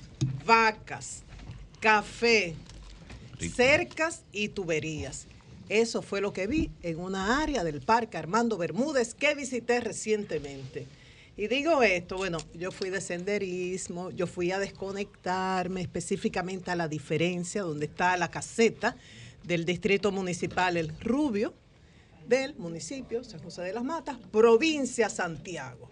Fui con la Brigada Ecológica Aniana Vargas, que dirige Loreta Jiménez. Ya tú sabes, Consuelo, una, un grupo de senderistas que honra a Aniana Vargas, una luchadora antitrujillista, una defensora de los derechos humanos, una defensora del medio ambiente. Ya tú te puedes imaginar Claro ese valor sí. agregado, porque Loreta no solo se ocupa de llevarnos por senderos atractivos, sino que tiene un valor agregado, es su compromiso social, su defensa por el medio ambiente, el recordar hechos históricos importantes de la República Dominicana en cada viaje. Entonces yo fui ahí a desconectarme y me dije, mi misma, cero trabajo. Mi misma, deja el celular aparte. Mi misma, quita, baja el break. No te pongas a trabajar. Yo fui porque necesitaba desconectarme. Pero con lo que vi, señores, cómo no recoger imágenes para ustedes e información. Como yo no fui a trabajar, tuve que recurrir a dos profesionales de la fotografía y de medio ambiente para estas imágenes. Yo tomé algunas y no los voy a citar porque no les pedí permiso para citarlos y darles su crédito y no los quiero comprometer con mi comentario. Pero les agradezco mucho a los dos. Miren, esto fue tomado por un dron. Miren las vacas ahí pastando en una área protegida donde se supone que no se permite la ganadería. Es un Con- río gay, qué bonito. bonito pero triste. Es una imagen triste para los que protegen el medio ambiente, Jonathan, porque no se supone que ese ganado esté pastando ahí. Si se va a permitir, tienen que ponerse de acuerdo, que sobre eso yo voy a hablar ahora. Entonces digo, vi vacas, o sea, ¿qué, yo pude hacer? Comprobar lo que han venido, mira la vaca ahí comiendo de la hierba en una área protegida. Comprobar lo que han venido denunciando. No, eso sí es bello, Jonathan, ¿verdad? Ahí no Sí. se ve nada Ay, irregular, yo creo, a menos que alguien me diga lo contrario. Comprobar lo que han venido denunciando no solamente los ambientalistas, sino también empresarios de Santiago, que por la cercanía, que por sus intereses en la zona, son dolientes de ese parque, Armando Bermúdez. Entonces, como dije, vacas, ganadería, que no se permite ahí, vi café, maíz, maíz, eh, plátano, El- El café no naranjas. se permite. Agricultura en área protegida no se Pero permite. El café no hay tres veces. Digo, el café lo promovió Ángeles Teves, que para muchos, más que un ministro de Medio Ambiente, mientras estuvo al frente de ese ministerio, parecía un ministro de Agricultura. Era. cercas, cercas limitando propiedades No privadas. Que un productor lo ponga en el medio ambiente. Tengo entendido, bueno, si hay una propiedad privada preexistente, o sea, hay ciertas flexibilidades, pero hay que chequear. Y la, ojalá, Llovita, puedas poner nuevamente el video de las tuberías. Tuberías que hacen, ¿qué es lo que hacen? Robar, secuestrar el agua, el agua que nos pertenece a todos, que para uso, consumo humano, uso industrial, para riego agrícola, hay un grupito, un propietario que secuestra esa agua y la utiliza para fines privados. Entonces vimos estas tuberías recientes eh, durante mucha distancia. Yo vi en unos minutos lo va a poner. Entonces, ojo, esta situación, esto es algo sistémico, esto no tiene nada que ver, o, no depende más bien del administrador actual del Parque Armando Bermúdez. Yo creo que este es el video que presenta la, las tuberías que encontramos. Si no es ese, pone- lo buscamos. Alex Corona, me dicen que es uno de los principales activos con que cuenta el sistema. Es un comprometido, con- miren las tuberías, un comprometido con la protección del medio ambiente. Fue voluntario durante más de 20 años hasta que lo nombraron administrador de medio ambiente. Pero ¿qué pasa? Trabaja, como dicen, a mano pelada, sin recursos. Igual los guardaparques, sin recursos, no tienen todo el personal que está ahí de protección, de vigilancia, no cuenta, bueno, ni con los salarios adecuados, pero tampoco eh, tienen eh, medios de transporte, combustible, medios de comunicación y los utensilios que necesitan para realizar su labor. Entonces, eh, hace como un año, en junio del año pasado, la Coalición para la Defensa de las Áreas Prometidas calificaba como en un estado de calamidad estas áreas del país. Y yo estuve consultando y dije, ¿se mantiene vigencia esto? ¿Está igual? Me dicen, sí, la única mejoría es que se logró el aumento salarial prometido que estaban esperando, era como 10 mil, 11 mil, 12 mil, lo llevaron a 15 mil, esa es la mejoría. Y la, muchas zonas están en peores condiciones por los efectos de los fuegos forestales y eso hay que entenderlo. Entonces, ¿qué pasa? Por ejemplo, dice, ah, desde hace como un año hay un un interés, una iniciativa de voluntarios del Ministerio de Medio Ambiente de arreglar, porque a todo esto se agrega la destrucción del estado de abandono en que están esas casetas. O sea, esto es inconcebible tanto para el personal que tiene que estar allá como para los visitantes. ¿Cómo es posible, si queremos promover el turismo de montaña, que no tengamos una llave donde conseguir agua para fregar los, los platos, que se cocina de manera rústica? Sí, hay un encanto en eso, pero hay que garantizar la higiene, un baño. Hay amantes del senderismo, entre las cuales estoy yo, que feliz de acampar y de utilizar la naturaleza para eliminar los desechos número uno y número dos humanos, perfecto. Pero si queremos atraer otro público, necesitamos dotar de unas condiciones mínimas que se puede ahí. Entonces, ¿qué me dicen? Desde hace un año, y podemos ver estos materiales, Llovita, están estos materiales, o sea, varillas, madera, cemento, blocks, pero hay dificultad logística para subir eso allá arriba. Me dicen que se necesitan como 100 viajes de mulos para subir eso, o un helicóptero de carga que sería muy costoso y que quizás aquí en el país yo averigüe. Y en la aviación general no puede haber un- una empresa que done dos o tres viajes. Me dicen, eh, creemos que no hay ese tipo de helicópteros. Yo apelo a la Fuerza Aérea Dominicana a ver si puede ayudar para que estos materiales que ya estén ahí dispuestos para la reconstrucción de casetas y determinadas estructuras allá arriba en la montaña puedan ser subidos. Pero de medio ambiente. Eh, Esta, esta Sí, sí, eso, sí. Ok. Entonces, a eso voy. ¿Cómo resolver este problema? ¿Cuál es la situación? Es una, una- un parque enorme, no hay manera de, de protegerlo completamente. Gente muy pobre que necesita y gente con mucho dinero. Entonces llega Consuelo, que tiene tierras y propiedades, y le dice a Jonathan que está cuidando el parque. Jonathan, mira, Ah, ahí sí yo llego. yo, tengo este cultivo de café, yo tengo este ganado, yo te ofrezco tanto, vamos a hacer como un intercambio comercial, tú me lo cuidas y eso, y a cambio yo te voy a dar tanto. Para Jonathan eso está bien. Jonathan no está haciendo nada mal. No. Entonces, yo creo que hace falta que se sienten, pero para eso se necesita humildad de los funcionarios, mucha humildad y receptividad, que yo no sé si la hay. Que se sienten los funcionarios que les toca estas áreas, esta labor de medio ambiente. Los empresarios con capacidad económica y con intereses y los ambientalistas. Y que busquen una solución conjunta lo que haya que modificar a, nivel de normas y eso para aplatanar, lo que sobre eso siempre Julio habla, para el Ubicatex, que se haga, pero no podemos permitir que ahí se esté haciendo lo que cada quien quiera, que nos estén robando nuestros recursos naturales.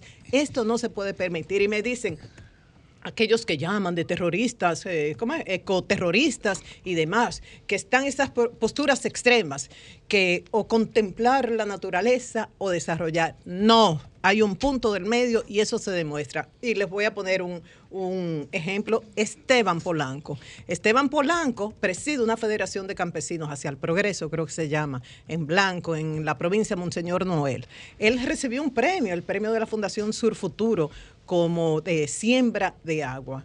Y él ha demostrado en la práctica que sí, a los caficultores les enseña a proteger el medio ambiente, pero les garantiza también un medio de sustento. Él dice, si yo no logro que este caficultor tenga su medio de vida y lo que él necesita garantizado, no va a cuidar el medio ambiente. Y lo ha logrado Esteban Polanco, sí, claro, él atenta con ciertos intereses. Eh, de hecho, atentaron contra su vida.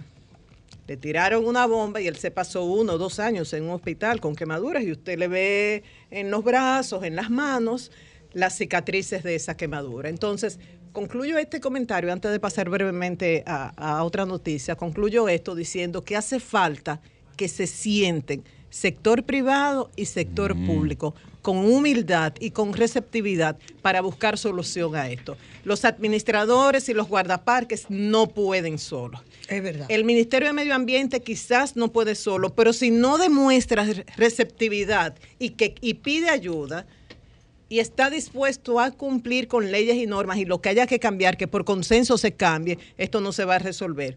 Finalmente, Julio, que el Ministerio de Educación ha presentado un código de ética, un código de ética que establece que el único espacio en que pueden interactuar estudiantes y profesores y miembros del personal administrativo de las escuelas es en el espacio escolar. En recreos no pueden juntarse a hablar de algo personal a menos que el estudiante necesite acompañamiento profesional por algo que tenga que ver con su salud integral. Las redes solo se pueden utilizar para fines académicos.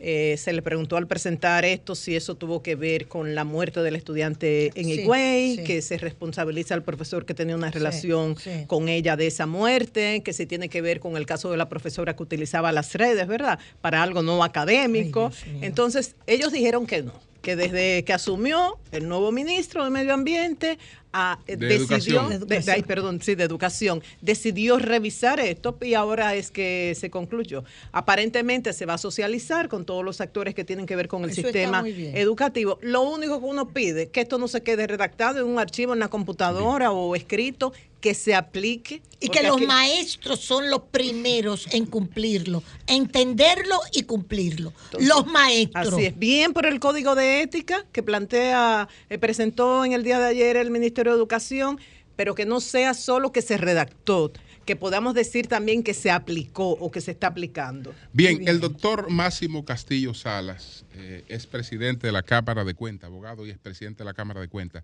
Buenos días, Máximo, ¿cómo estás? Buenos días, buenos días eh, para ti, Julio, para Marienel, para Marielé, para, para, todo el staff del Sol de la Mañana. Eso pasó hace 15 años. Para, todo el equipo. Eh, eh, Máximo, ahora con todo este escándalo de la Cámara de Cuentas, se está planteando la necesidad de modificar la ley para porque algunos atribuyen a la competencia interna eh, la ingobernabilidad interna. ¿Tú qué piensas? Yo creo que sí, que hace tiempo que se hace necesario modificar la ley. Pero en el fondo el problema no es la ley en este momento. Okay. sino la falta de gerencia, la falta de tolerancia, la falta de prudencia de los miembros de la Cámara de Cuentas, que cada vez que se nombra... Se está escuchando mal, Máximo, te está moviendo. Vamos a ver, vamos a ver para qué. Sí, adelante. Sí, te, deci- Sí, te decía que yo entiendo que sí, que hay que modificar la ley, porque una ley del año 2004. Sí. Pero independientemente de la ley, el problema actual no es exclusivamente de la ley.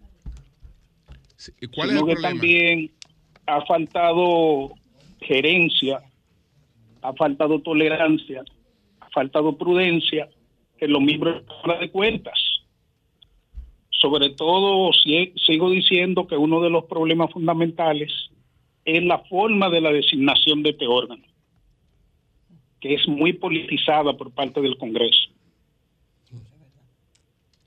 Ok, pero entonces para eso hay que, eh, bueno, ya, ya sería la constitución, ¿no? Ah, digo la constitución. Porque Claro, claro. eh, la- no es la ley, sino es la Senado, constitución la que establece la forma como, como, como, como, como, como se escogen. Yo he dicho que, que la, la constitución debe modificarse para que esa atribución caiga en el Consejo de la Magistratura, pero un Consejo de la Magistratura modificado, que sea más equilibrado, donde haya menos ingredientes políticos, donde se le dé participación a otros estamentos de la sociedad dominicana. Eh, sí, a otros sectores, A otros estamentos de la sociedad es que se escucha mal, se escucha mal. Sí, adelante. un poquito ese Consejo de la Magistratura. Eh, sí, se está escuchando, se está escuchando mal. Vamos a ver qué es lo, qué es lo que pasa, Máximo. Tú te estás moviendo para. Ma- al- al- a- adelante, Máximo. Sí, yo te, yo te explicaba que independientemente de que la ley sí debe ser modificada porque que debe fortalecerse un poco más, el problema no es la ley en sí, sino por una parte como se nombran los miembros de la Cámara de Cuentas, que es un estamento totalmente politizado. Cámara de Diputados, Senado. Pero la crisis actual, porque bueno, ya lo, de la- lo de la Perdón, ley. Julio, toma- perdón, Julio. eh, Esa politización va a depender de la correlación de fuerza interna del Congreso, porque poli- político es todo, ¿no? Pero la, la- la- el perfil de la, de, de- de la, de la aprobación, de la definición de los miembros, va a depender de la correlación de fuerza. Si un partido tiene mayoría, lo impone. Y Así es, así es la luz. Eso es lo que Así es. Sí. La- eh, Máximo, en la crisis actual, porque bueno, modificación, etcétera. La crisis actual, ¿cómo, cómo, cómo, cómo abordarla? ¿Cómo salir de este atolladero actual? Lo que yo entiendo es que el juicio político debe ir contra todos. Pero tú sabrás que el país ha acumulado un déficit de fiscalización y de control de muchos años. Y tan pronto el Congreso, tal como lo está haciendo, se aboque a un juicio político, la entidad va a quedar sin acéfala.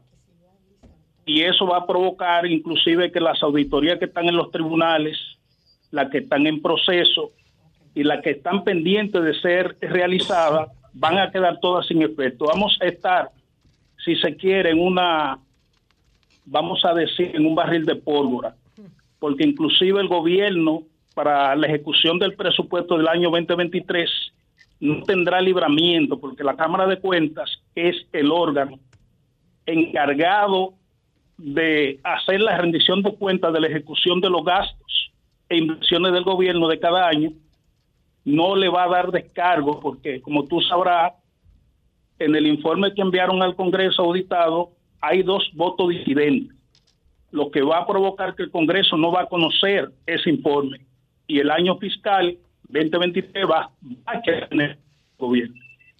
Máximo, por otra parte, la familia Fulcal eh, anunció que te iba a someter a la justicia. Entonces, eh, después del regreso de Fulcal, etcétera, ¿qué ha pasado? ¿Cómo, cómo está el proceso? ¿Está sometido a la justicia? Yo recuerdo un comentario que tú hiciste, Martín, donde tú dijiste que eso era una actitud poco inteligente por parte de ellos, porque ellos tendrán que saber que yo no me voy a arriesgar a dar declaraciones si yo no tengo una carta debajo de la manga. Entonces, el día pasado yo vi una imagen del del licenciado Furcal al lado del presidente de la República. Lo vi muy deteriorado y como ser humano hice un reconocimiento público. Pero eso se fue, eso fue manipulado. Y lo último que dijeron era que yo me estaba retratando. Y no es así. Yo estoy esperando que la familia Fulcar me cite a los tribunales y estoy esperando que la Procuraduría a su vez cite a los testigos y cite a Furcal con relación a la querella que yo deposité en la Procuraduría. Bien. Pues muchas gracias, Máximo. Muchas gracias. Siempre a la órdenes, Julio. Bien, bien. Cambio y fuera.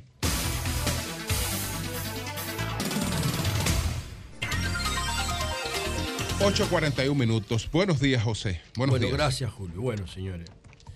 Eh, yo quiero opinar algo sobre el tema de Monseñor Masalles y medio ambiente, con ese fundazo que le dio a, a Hatton. Yo pienso que Monseñor Masalles es como el vocero de la iglesia, ¿no? Es una especie el de otro, El vocero. que está sustituyendo a López Rodríguez no habla casi, no le gustan los medios. Él, él es un ala de la iglesia. Él es un ala. Pero sí. Masalles es como un auto, como un intelectual. No, es uno de los iglesia, más como- formados de los, de los Claro. arzobispos, de Bueno, los más pero formados. temperamentalmente, es un problema de temperamental. Sí, también, sí. Que, allá es agresivo. Eh, y es muy, muy agudo. Pero va frontal, Sí, ¿eh? sí, va y frontal, muy cool. Que hizo frontal. esa declaración de ayer. Muy preparado. Siempre ha sido Y antes de yo hacer una reflexión sobre, Cuadro. Sobre el tema de medio ambiente, yo quiero, wow, describir un poco lo que pasó con esta pareja de, de hacendados en, en, en Puerto Plata, en la comunidad de Esterondo, Villa Isabela, por donde empezó América, fue por ahí que empezó América. Eh, un lugar histórico también por las invasiones contra Trujillo. Y entonces, ¿qué pasó ahí? Que a final de la semana, a principio de la semana pasada, se dio a conocer la, la desaparición de una pareja. Este caso es increíble. Y, creo que tiene algunas lecciones para nosotros y sobre todo para los que están escuchando el programa, que puedan vivir en situaciones similares de extrema confianza. Eh, resulta que la semana pasada se dio a conocer la desaparición de una pareja. Eduardo Generoso Pérez, de 79 años, hacendado ganadero en Puerto Plata, en Villa Isabela, y su compañera eh, Maribel del Carmen Acosta, de unos 48, 50 años. Entonces, ¿qué pasa? Que ellos se desaparecen y la hija recibe un mensaje de texto de su mamá, de, de Carmen Acosta. Entonces la hija, que está, todavía no hay una extrema preocupación porque lo, no ha pasado mucho tiempo, pero ella recibe un mensaje de su mamá diciéndole que todo está bien y que su papá como que no quería que lo molestaran y eso, pero que ellos están bien. Pero la hija dice, esa no es mi mamá porque mi mamá es profesora y ese mensaje está lleno de faltas ortográficas. Esa no es mi mamá. Mi mamá es profesora y mi mamá escribe correctamente y yo hablo permanentemente con ella. Ese mensaje lo escribió otra persona. Entonces la hija va con esta denuncia a la policía y la policía inicia y con esta pista. O sea, evidentemente alguien había tomado el teléfono de la señora y había escrito haciéndose pasar por ella.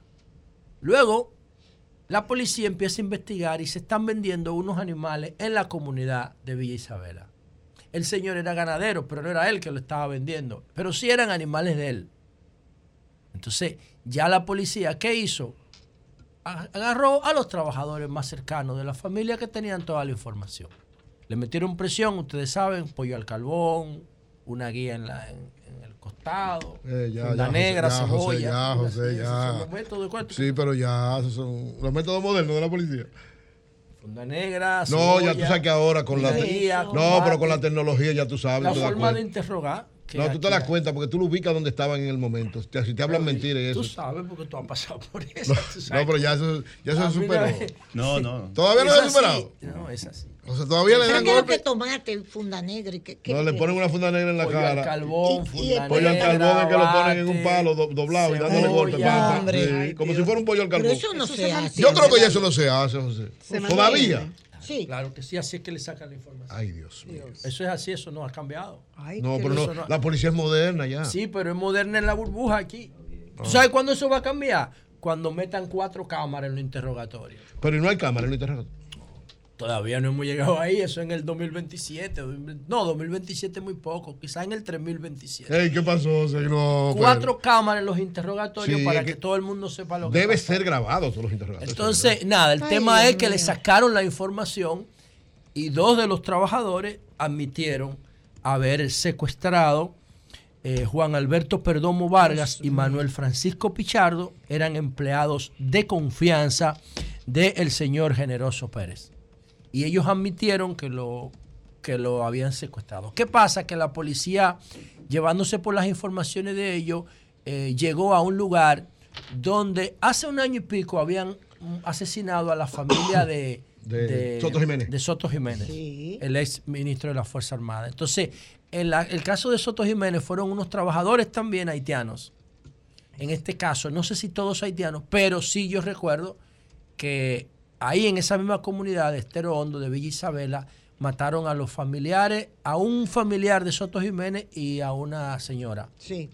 Entonces, en la casa de al lado, que parece ser para confundir y dar a entender que también fueron haitianos, los que hicieron eso, encontraron los cuerpos del señor Generoso y de la señora María, Maribel del Carmen incinerados. O sea, que los secuestraron, los mataron y los quemaron. Una forma brutal de acabar con la vida de estas personas. ¿Para qué? Para robarles el, el dinero y los ganados. Ellos tenían información Y clave. evidencia. Claro, y, y dar una- a entender que habían sido, la forma de muerte, te da, ellos estaban buscando como una forma de, de hacerle creer, a la opinión pública que habían sido haitianos. Sí. por la forma Por de la la, muerte, quemazón la- también. todo ese tipo. Y, el- y justo al lado Sí. de la finca de la familia Soto Sí, Jiménez. exacto. Entonces, yo viendo este Claro. caso lamentable, lamentable, nuestra solidaridad con los familiares de estos señores, yo le digo a la gente que tiene que tener sumo cuidado con los perfiles que tienen en su entorno, porque estos perfiles dan señales. Y yo recuerdo dos casos que tienen mucho parecido con esto. Hace como dos semanas, que todavía yo no sé por qué la policía no ha dado a conocer opinión actualizada o información actualizada de esto, en, Ba- en Bauruco, en Neiva, una pareja jugando gallo se ganó unos cuartos en una gallera. Y ellos cuidaban la finca, no eran dueños, cuidaban una finca en Neiva.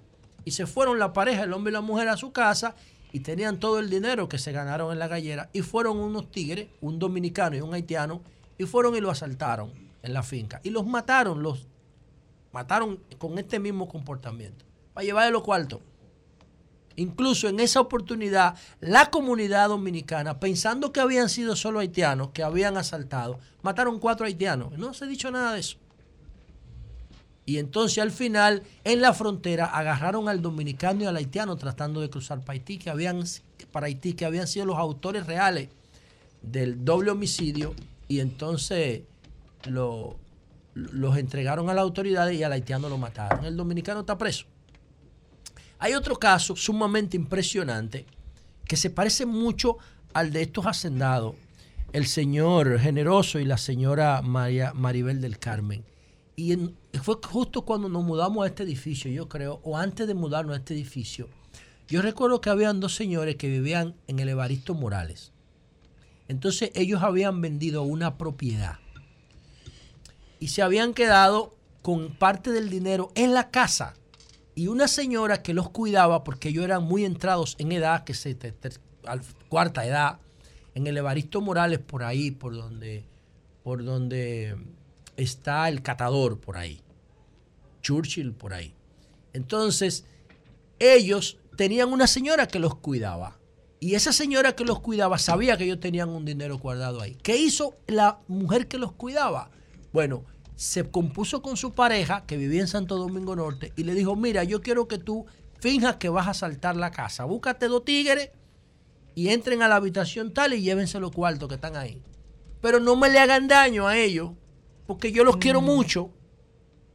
Yo los cuido y yo los quiero mucho. Esa gente son buenas. Incluso yo me di cuenta porque me hicieron un regalo.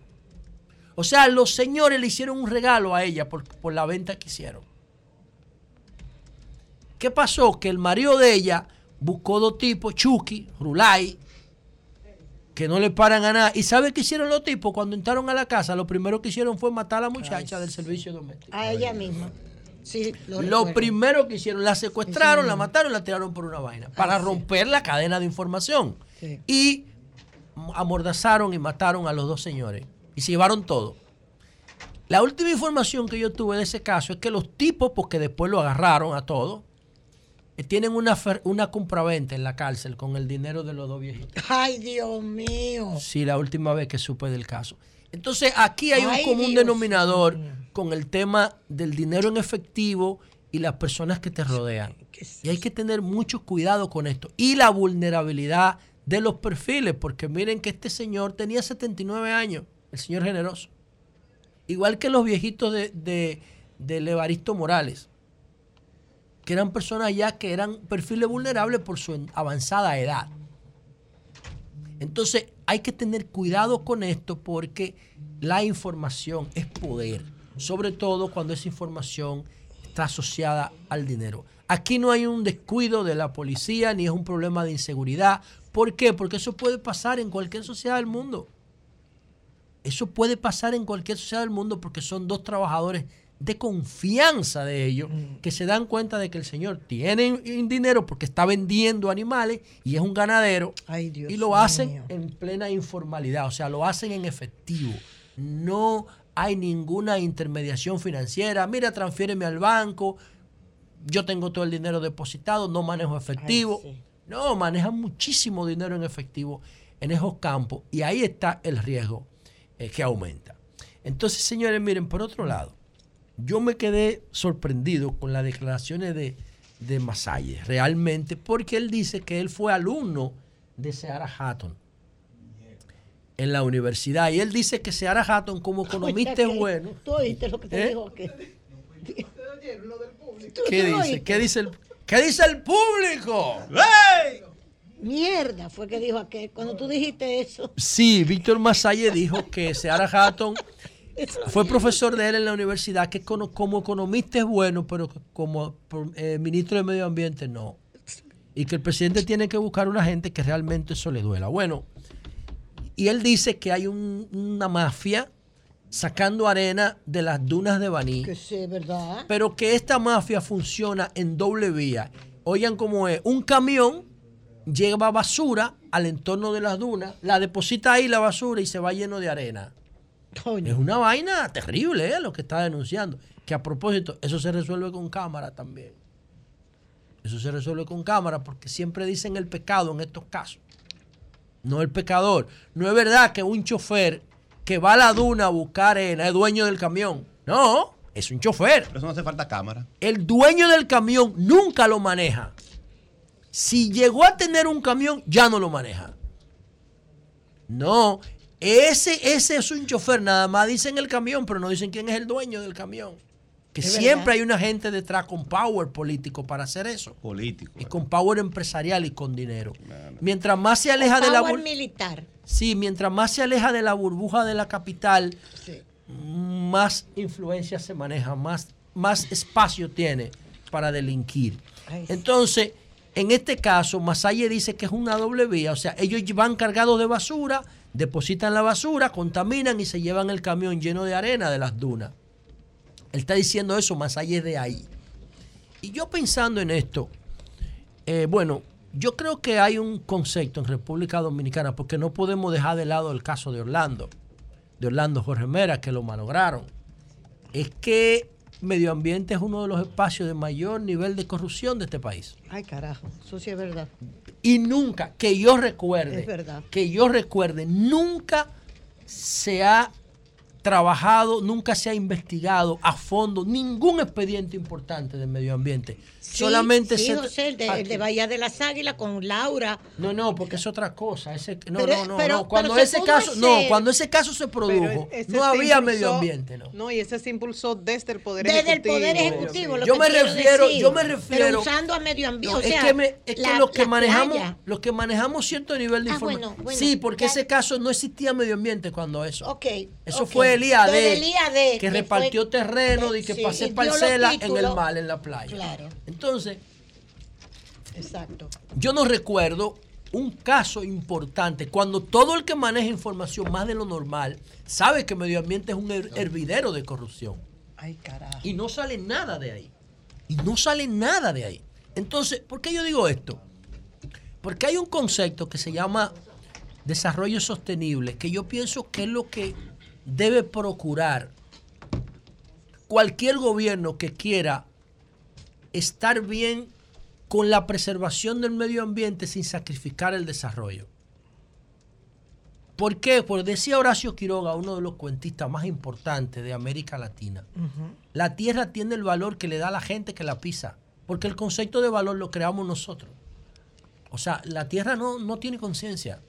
La tierra, la conciencia la tenemos nosotros. Cuando nosotros le hacemos daño al planeta, nos estamos haciendo daño a nosotros mismos. La belleza de la tierra es resultado de todos los golpes que le han dado. De todos los golpes que le han dado. O sea, la tierra, antes de que existiera la luna, era una licuadora. Y el, y el movimiento de rotación duraba ocho horas.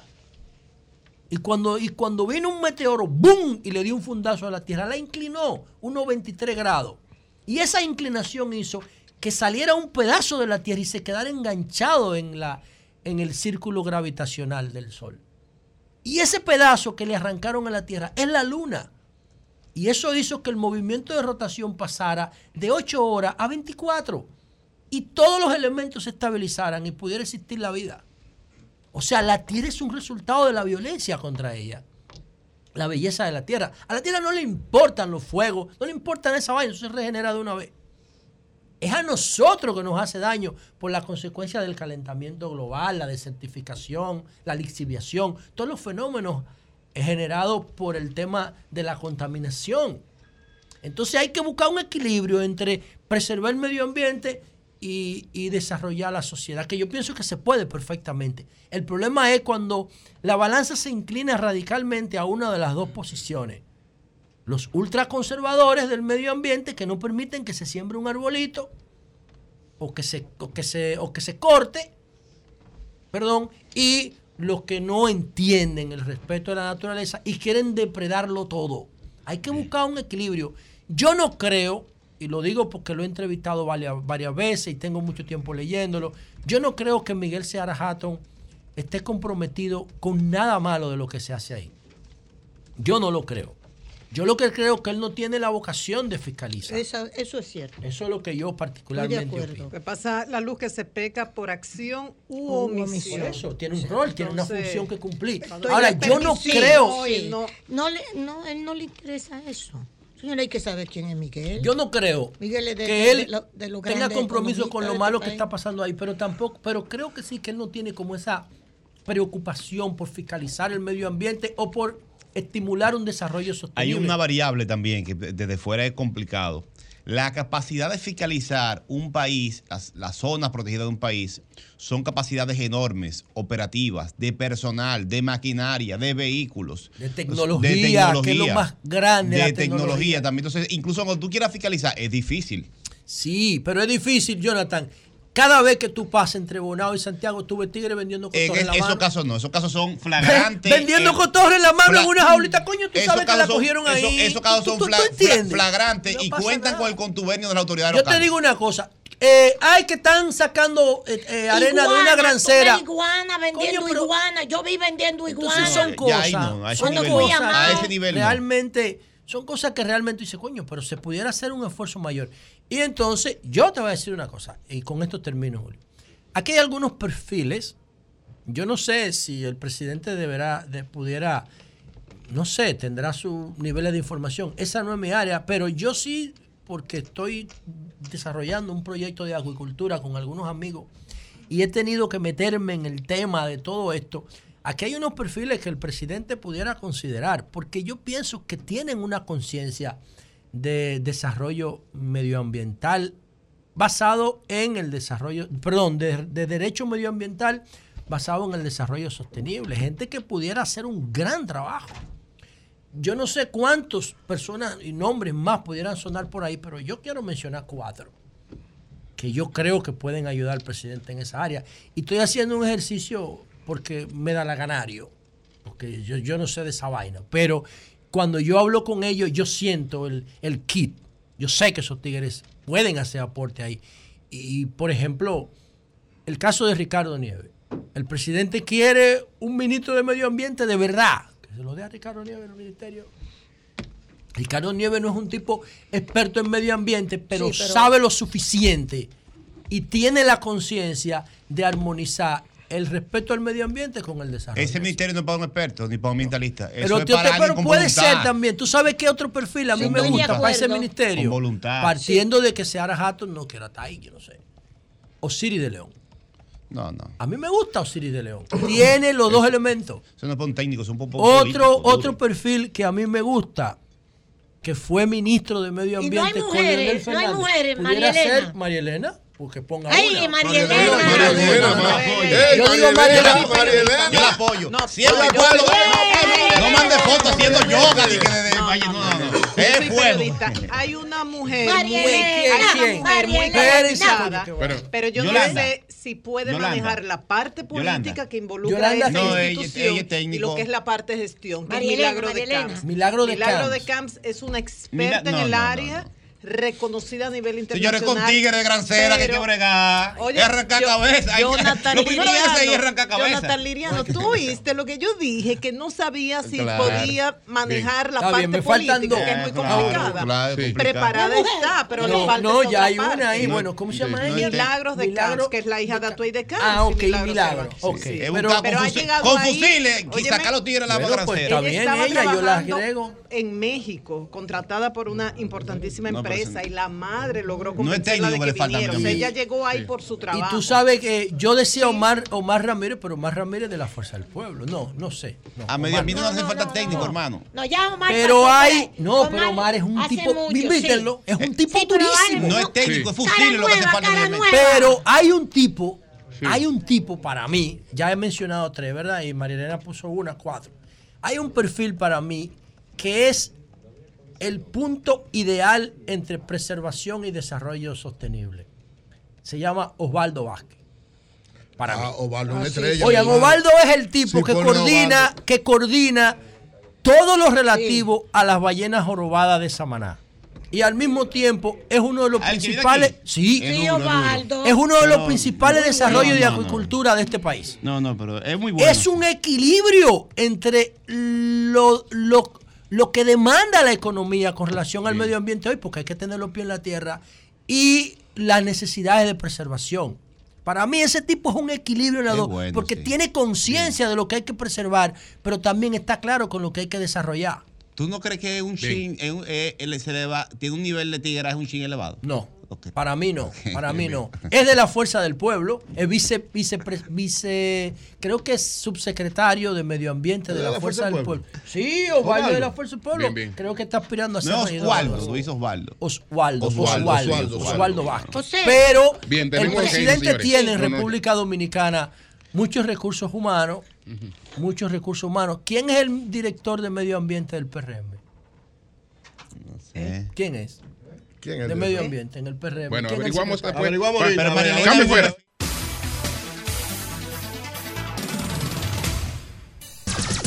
Sol 106.5. Bueno, señores, si ustedes ven por ahí a Pablo Ulloa, el defensor del pueblo, salúdenlo en nombre de todo el equipo del Sol de la Mañana. Saluden a Pablo Ulloa si ustedes lo ven Ay, por ahí, se encuentran con él por ahí. Que él siempre está en la calle, siempre está en la. Andaba por el bonito el fin de semana y me lo encontré allá. Así- es un hombre que está donde debe estar Así siempre. es, así es. Bueno, Iván Félix Vargas es el director de la oficina de cibercrimen de la Procuraduría Oh, General de la República.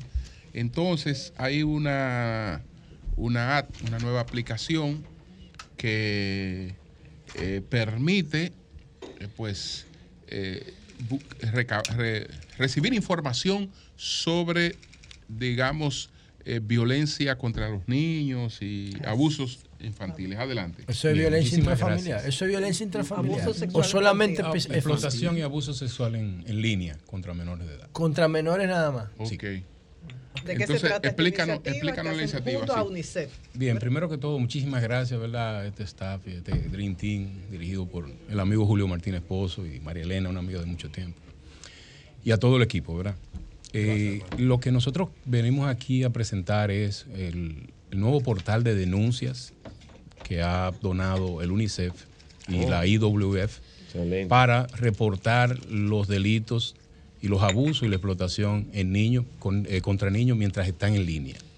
Y esto viene como consecuencia de la observación de que la gente eh, no denuncia de manera presencial por el tema de tener que trasladarse a la fiscalía, al DICAT o a la Procuraduría de nosotros, porque entiende, ¿verdad?, que en ese camino pasan muchas cosas, ¿verdad?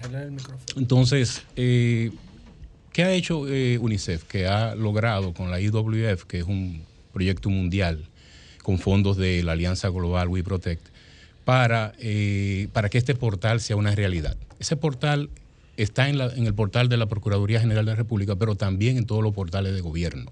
O sea, es una pestaña en el portal de la. Procuraduría. ¿Por qué? Porque ¿dónde ocurre el delito? El delito ocurre mientras están en línea. Entonces, lo más fácil, en fracciones de segundo, un padre, un menor, eh, eh, pudiera eh, hacer la denuncia, eh, colocar contenido, enviar, lo puede hacer de manera anónima, lo puede hacer de manera directa, para que la Procuraduría tenga conocimiento. Lo puede de- hacer un tercero también que no esté vinculado a la cualquier familia. ciudadano, cualquier ciudadano, cualquier ciudadano también que sepa de algún tipo de abuso contra una persona menor de edad puede eh, hacer la denuncia. ¿Y cuáles son los pasos que debe seguir? Es muy sencillo, es algo no solamente es cliclear, ahí hace, te Pero es de dice, escritorio también es móvil.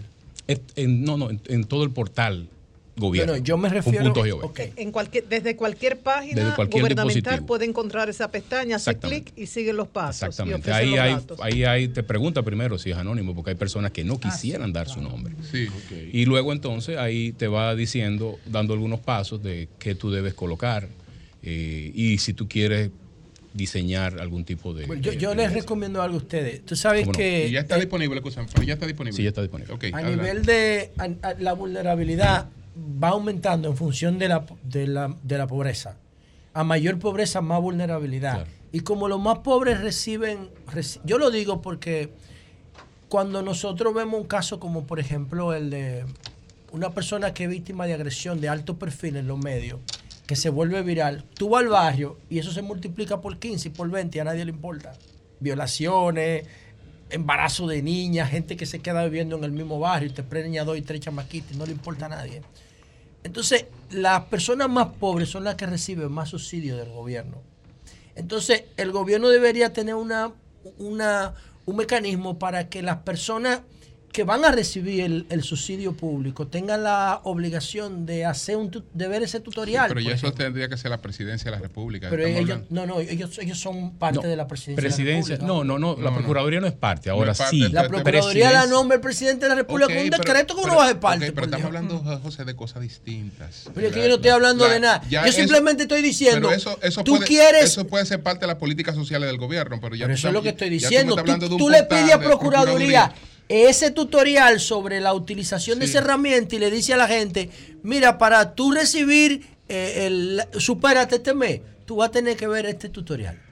Y después que tú ves este tutorial, entonces se descarga el dinero. en La Procuraduría no puede meterse en eso. Pero yo no estoy diciendo que se meta. Yo estoy diciendo, yo Para estoy poner en diciendo- contexto un poco, Sí. Julio, eh, José, Julio y María Elena, eh, esta iniciativa es parte de la Estrategia Nacional de, de- de- De desarrollo. de digital, de la, de la, de- del, del que dirige la Presidencia de la República y que específicamente era uno de los pilares, de los primeros pilares, el tema de la protección de los menores mientras están en línea.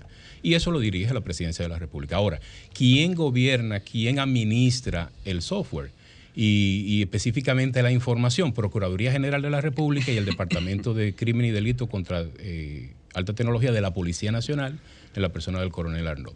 Entonces, pero como, como referencia del proyecto, quienes han promovido que se haga en el menor tiempo posible es Presidencia de la República, que es quien dirige la Estrategia Nacional. La buena Entonces, noticia vamos a repetir, es que vamos a repetir sí. entonces cómo se usa la, la- la. Sencillamente. ¿Cómo se accesar? usa? ¿Cómo accesar? Sí. ¿Cómo se Nos usa? hubiera gustado que usted trajera un video o que nos pueden suministrar un video que nosotros lo ponemos en Me invitan de nuevo, yo se lo mando a María Elena. Ok. Sería Mándalo, mándalo, mándalo. Pero repetimos cómo se usa. Mientras Exacto. tanto, vamos a repetir cómo se usa. Sencillo, es como cuando tú accedes a cualquier, a cualquier página. Cuando tú accedes a cualquier portal .gov, que es portal de gobierno, tú buscas la, penta- la pestaña donde dice denuncia los abusos contra los menores eh, mientras están en línea y entonces es muy sencillo, te va diciendo los pasos, anónimo o quiere dar tu nombre. Después de ahí, ¿qué quieres denunciar? ¿Dónde te encuentras? En caso de que tú hayas dicho que sí, que quiere decir quién eres. Y número de contacto en caso de que quieras darlo también, porque hay un tema de que la gente quisiera ocultar su información por un tema de vergüenza, un tema también hasta de temor. Y capacidad de respuesta ante estas denuncias, porque sabemos que hay limitación de recursos a todo nivel. Entonces la gente comienza a denunciar, es un primer paso, qué bueno, pero la capacidad de respuesta, Ese es el, ese es el reto. Bueno, te- tenemos 35 fiscalías a nivel nacional, con Muy fiscales bien. especializados. Tenemos también policías que pueden darle apoyo, a pesar de que el DICAT está en Santo Domingo, está en Santiago, en Higüey. Pero hay una capacidad de respuesta que se puede hacer en- mientras está en línea. Gracias. Si hay un Julio. tema urgente, se actúa urgente. que diga brevemente sobre dos casos importantes, Supérate, que ayer justo Peñaguaba hablaba de eso, y Discovery. Aunque Creo sea que brevemente a qué Discovery. ¿Qué es nivel eso, está Discovery. ¿Pero el qué es eso, operativo? Discovery. Bueno, Discovery. Discovery Channel. Es un canal. Ay, por favor. Discovery Channel. No, No, no, no, no, no. Adelante. Pero eh, me extraña porque José es un especialista en No, tecnología. pero Discovery de verdad, yo nunca había. Operación Discovery, una operación Claro. que se desarrolló en Santiago por parte de la, de Ah, la Procuraduría, contra los chiperos. persiguiendo a los chiperos, A los chiperos. o Ah, los fue estafadores, que personas que hizo, estafan sí, ciudadanos recuerdo norteamericanos Sí, y claro. que ya estamos Ya en la fase ¿A de la presentación de la evidencia. Bueno, próximamente estamos presentando la acusación Nosotros después de un somos, año. lo- la República Dominicana tiene la legión de chiperos más duro de América Latina.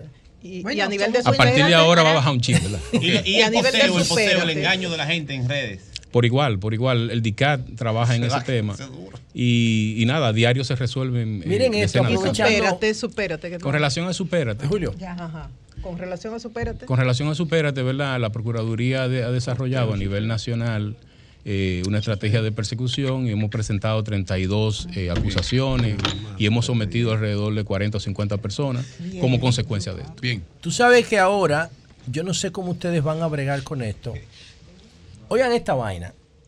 ¿Qué pasa? Que ChatGPT tú le pones una extensión que se llama Eleven Labs. ¿Tú conoces eso? ¿Qué pasa con esto? Eh, y tú grabas un minuto, vamos por el caso de Marilena o de Jonathan, no importa. Si es bueno, sí. Si no, yo no. cojo un minuto de tu programa aquí, ¿verdad? Cojo un minuto y medio de tu voz.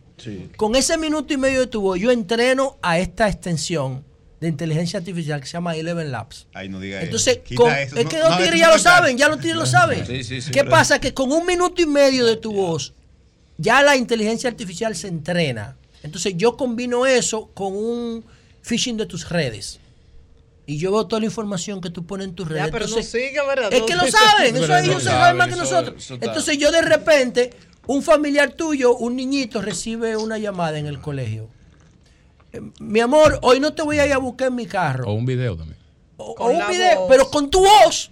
Sí. Hoy te voy a ir a buscar en una camioneta blanca porque mi carro lo dejé en el taller. Espérame, no donde tú me esperas todos los días en la esquina, espérame en la otra esquina, al lado izquierdo, cruza la calle, que yo te recojo ahí. ¿Tú quieres Tú saber cómo misma. responden a eso? Tú misma, no tu voz, porque ya la inteligencia artificial eh, se entrenó en eso y combinando lo que tú publicas en las redes de tus hijos, ya yo tengo toda la información para crear un, un No texto que el niño lo de sus cree. hijos, señores.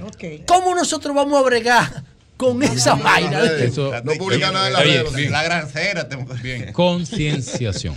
Concien- Por parte de los padres, por parte del No Estado, por parte de los colegios. Porque la inteligencia artificial, que yo, ¿verdad? De atrevido le puedo decir el 666 realmente. Ay, qué bueno. A partir Buena- de ay, ahí. buena eso es un- definición, el 666. Oye, es buena, Ay. pero es mala. Buena, muy buena. 666 me da ¿Tú sabes, Iván, eso que de- tenemos que hacer? Dios te Hay que crear mi hermano. código. Biden Oye esto. Biden lo dijo. Hay que crear Es verdad, códigos eso es. Queriendo familia. competir Bien. con Dios. Mira, Sí, queriendo hay que a crear-. Lucifer. Lucifer, el 666. Bien, ya Mira, estamos en el aire y ahora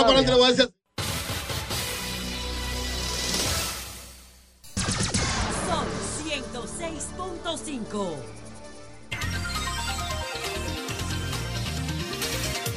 Son las 9.33 minutos. Vamos a conversar un momentito con el defensor del pueblo, don Pablo Ulloa. Señor. Aquí con nosotros, Pues efectivo lo siempre. estabas llamando ahorita. Sí, de una vez, inmediato, raudo y veloz. Efectivo siempre. Raudo y Se veloz. teletransportó. Pedro, buenos días, adelante. Buenos días, don Julio. Buenos días a todo el equipo. Buenos de este días. Sol de la mañana.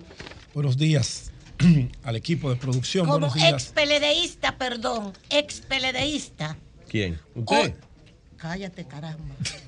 Ay, Dios. Ya me, ya me confundió. Pero si Como usted- ex PLDista, nada más decirte que hoy se lo dije a José, pero José ya se le pasó. No, no, es que yo lo. 60 años de la constitución del profesor Juan Bosch. Ellos se acuerdan de La eso. ellos- fundación Juan Bosch. Yo eso cada ¿Y quién es Juan Bosch en el PLD? Pero ya esto, ya lo de No, me lo relaje. Ya lo Aparte de todo lo que ustedes están comentando, una de las constituciones más democráticas claro por que la sí, que hicimos claro el que sí. 60 Por hicimos ella lo yo estaba ahí. Hicimos el 1965. Eso es así.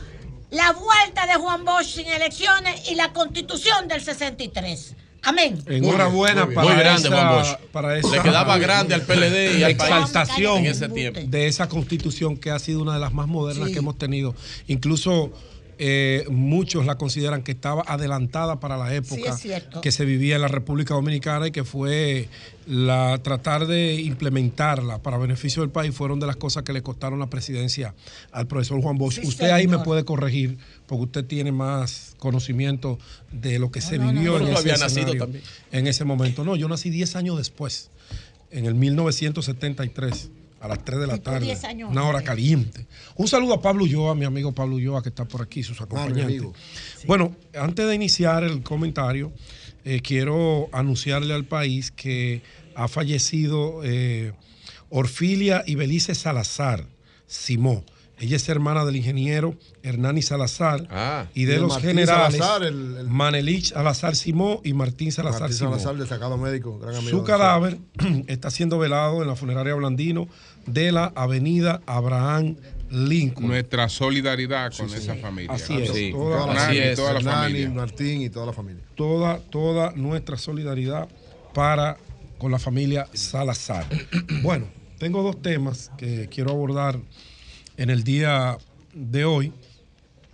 El primero tiene que ver con un fenómeno que ya creíamos que había sido superado en lo que tiene que ver con la libertad y la de la libertad de opinión y la expresión en la República Dominicana. Uno a veces cree que son pesadillas que ha vuelto a vivir, pero no. Hay una manifiesta intolerancia desde el gobierno hacia la libre expresión en los medios de comunicación. El gobierno quiere que le aplaudan todas sus iniciativas, todos sus desmanes, todas sus bravuconadas, todas sus metidas de pata y que todo el mundo se quede callado. Y que todo el mundo aplauda como foca. Y que todo el mundo asuma un compromiso que nadie tiene por qué asumirlo si no le da la gana. El que lo quiera asumir, bueno, ese es su derecho. Porque vivimos en democracia, aunque muchos funcionarios de este gobierno y dirigentes del Partido Revolucionario Moderno no entiendan lo que es la palabra democracia en el siglo XXI.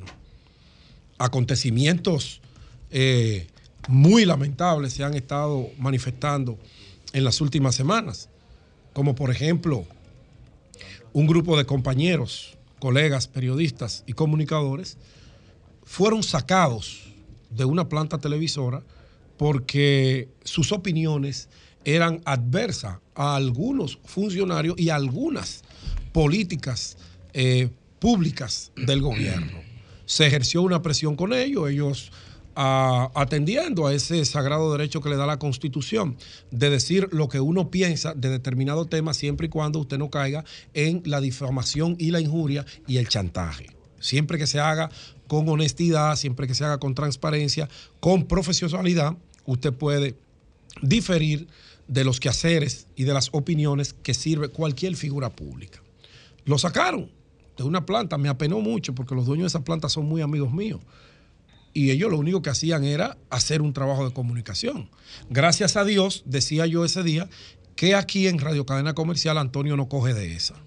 Antonio tiene una libertad y los que estamos aquí, que somos todos profesionales, sabemos cuáles son nuestros límites, hasta dónde nosotros podemos llegar con nuestra opinión, siempre y cuando no caigamos en la ofensa, no caigamos en campañas para denotar o desprestigiar a alguien. Pero la verdad, hay que decirla. Y si la verdad está oculta, un buen periodista sale a buscarla y construye una historia que tiene que ser veraz para que sea creíble. Y uno no perder el valor más grande que puede tener un comunicador, que es su credibilidad y el respeto que tienen hacia uno quienes nos honran con escucharnos. Señores, esos compañeros fueron sacados de esa planta televisora. Sin más ni menos, es para afuera que van. ¿Y ustedes saben por qué? Bueno, porque desde el Palacio amenazaron a esa planta televisora que si no sacaban esos programas, le iban a quitar la colocación publicitaria. Y eso está ocurriendo desde el Palacio y en muchas instituciones. Están hipersensibles. Tú no puedes decir nada cuando ya tú no tienes 27 padrinos, 27 gente llamándote. Bien, yo digo que tú llames a un comunicador que tenga una diferencia, eso es correcto. Y se haga, y se, y se crucen opiniones, y se llegue a, a consenso, quizá el comunicador puede estar equivocado en un punto, quizá es el funcionario. Yo estoy de acuerdo con eso. La comunicación, el intercambio de ideas. Ahora, que usted se crea que porque usted tiene el privilegio de administrar la cosa pública, de usted no se pueda decir nada, no señor, usted está muy equivocado. Usted se va a una empresa privada, hace lo que le dé la gana con su dinero, con su presupuesto, con el de la familia, y ahí nadie se va a meter con usted. Ahora bien, si es con el dinero público que la gente paga con sus impuestos, que todos los que estamos aquí y los que nos están escuchando pagan impuestos y tienen el derecho de reclamar y tienen el derecho de opinar. Usted no puede pretender que cada vez que su nombre suene en un medio por alguna acción correcta o incorrecta que usted haya haciendo, usted tiene el derecho de llamar al dueño o al director del medio para presionar a que le calle en la boca a ese comunicador. Y eso se está dando a diario. Tengo amigos que a diario me, me coño, lamentablemente la planta donde yo trabajo no es la misma que donde tú trabajas. Desde que uno habla de fulano, fulano está llamando. Coño, no puede ser. No puede ser. Si usted no quiere que su nombre suene en cosas negativas, no las haga. Compórtese bien. Sea pulcro, transparente. Maneje con elegancia, con respeto el presupuesto que usted tiene en sus manos. Pero si usted anda por ahí de guachernoso, eh, eh, prostituyendo nómina, haciendo lo que le da la gana, 27 megadivas a nombrar, esos son problemas suyos. Usted sabe que alguien se lo va a ver, alguien lo va a descubrir. Porque estamos en el tiempo de las redes sociales. Hasta los mismos choferes que andan con usted, que usted no, lo- no le paga bien, le tiran la fotografía y se la mandan a uno. Usted no puede estar en esa vaina. Y los dueños de medios no pueden tampoco prestarse ese juego. Pues, ¿quién carajo es que va a venir a hablar aquí entonces? A estos micrófonos. ¿Y quién es que va a hacer el equilibrio democrático? No, no, no, no, no. Ese, ese puntico, aquí hay que ir cambiándolo. No estamos en el periodo 2000, 2004, donde un periodista opinaba y lo mandaban a buscar preso en un helicóptero y lo trancaban en un cuarto oscuro, como si estuviéramos en la época de Johnny Aves, del CIN. No, no, a Luis no le luce esa vaina. Al gobierno de Luis no le luce eso. Y Luis no es así. Es verdad que Luis es sensible y cercano y hasta llama a cualquier periodista cuando no está de acuerdo, pero llama no para amenazarlo, para intercambiar una opinión. Y a veces para decirle, mira, eh, lo que tú dijiste no era así, es así, y él da su verdad. Eso es correcto. Ahora que usted llame a un medio para que le calle en la boca a un periodista, pero ese es el peor error que usted puede cometer. ¿Usted sabe por qué? Primero, ese periodista tiene amigos, colegas. Segundo, ese periodista habla en ese medio como empleado, pero él tiene redes sociales, él tiene programa en YouTube, él tiene programa en otros canales. ¿Y usted cree que él se va a quedar dado? Tiene que ser muy cobarde para quedarse dado. Porque el que me viene a mí con esa cuestión está bien, yo me, me podré callar. Si ocurriese eso, que aquí no va a ocurrir nunca. Nunca. Por lo menos los siete años que tengo aquí en esta planta, nunca Antonio me ha llamado para que me calle con algo, que alguien bajó la presión. Nunca. Nunca. El día que me lo haga, uf, recojo maletica y por ahí me voy. Entonces, ustedes no pueden hacer esa vaina. Comiencen a gobernar el país como debe gobernarse, pero usted no puede estar censurando, amenazando gente por la jodida nómina que ustedes tienen. Ah, que ustedes triplicaron la nómina. Bueno, en algún momento ustedes tendrán que rendirle cuentas al país. Hoy no tendrán que rendir porque ustedes tienen la administración de la cosa pública. Pero mírense en el espejo de los que ustedes tienen tras la reja, con muchas verdades La justicia. y muchas media verdades. La justicia. ¿Verdad? Mírense en ese espejo que todo pasa, todo queda y todo maltrata. Le quería decir eso a mis amigos, pues tengo muchos amigos ahí en el PRM, muchos. No se manejen con intolerancia, escuchen, llame al periodista, converse con él, pídale hasta favores, hombre, mándele un amigo, Todo eso es válido. Eso se llama relaciones públicas, lobismo, como usted le quiera llamar. Pero no llame a un dueño de una planta para que cancele un periodista, porque usted no sabe el daño que usted le está haciendo a una familia y a la sociedad misma. A esa que usted hoy le ha dado el privilegio de administrar la cosa pública. No, no, no, no, no, no, no, no, no. No hagan eso. No hagan eso. Bueno, finalmente, finalmente, ustedes saben, queridos compañeros y estimados oyentes, que aquí hace un tiempo estamos hablando de la transformación del parque energético dominicano. Se ha hecho un programa 2035, la misma necesidad de las aprobaciones que se han hecho para ir sumándole megas al sistema interconectado CENI, ha obligado a que ese programa, en vez del 2035, la meta es al 2030 pero hay muchos escollos todavía por vencer, porque el sector eléctrico actual no ha dado pie con bola en ninguno de los programas que ha implementado. En todos ha fracasado, o por lo menos, por lo menos en casi todos. La planificación está ausente de todas las ejecutorias del sector eléctrico de la República Dominicana. Pero aquí hay un problema.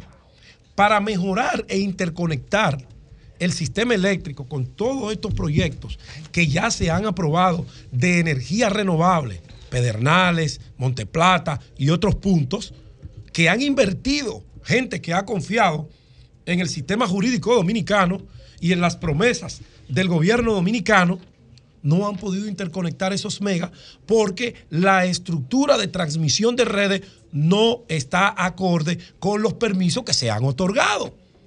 ¿Y qué usted le va a decir a un inversionista que trajo 50 millones de dólares, invirtió en un parque eólico, en biomasa o en cualquiera de una de estas alternativas de energía renovable, que ya está todo instalado, pero él no puede conectarse porque usted no ha hecho el trabajo del cableado de las redes, porque usted se descuidó. Es una responsabilidad de ET, Empresa de Transmisión Eléctrica. ET, Empresa de Transmisión Eléctrica. Si usted no hace esas carreteras eléctricas para que se interconecten esas inversiones y pueda ser sostenible ese crecimiento necesario del cambio del parque energético dominicano, nosotros estamos condenados al fracaso. Pero peor aún, nosotros estamos condenados a que la inversión extranjera salga derrotada con pérdidas incalculables y la imagen del país se deteriore en materia de inversión extranjera en la República Dominicana y en escenarios internacionales. Yo quiero hacerle ese llamado a la gente que está administrando la ET en este momento. Yo tengo muchísimos datos aquí de todas las iniciativas que están paralizadas porque no hay cómo interconectar, no hay una coordinación entre los permisos que se dan para la construcción de esos parques energéticos de energía alternativas y renovables con lo que tiene el gobierno, el Estado dominicano, para transmitir esas energías. Eso yo creo que tienen que prestarle atención, porque si no, estamos muy, pero muy mal. Cambio y fuera.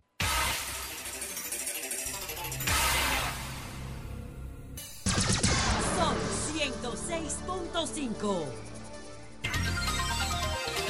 Son las 9.51 minutos. Nosotros vamos a conversar con Pablo Ulloa, el defensor del pueblo.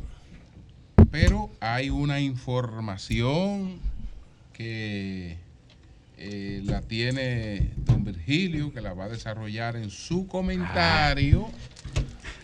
Y le llamo una información porque él no es hombre de chisme. Él maneja información, no chisme. No, no, chisme no. Entonces, no me gusta el chisme. Él dijo, no me gusta el chisme, no. Más adelante del defensor. Él ha adelantado El juidero. que la reunión del comité político anoche del PLD se suspendió a la hora de pasar al punto alianza.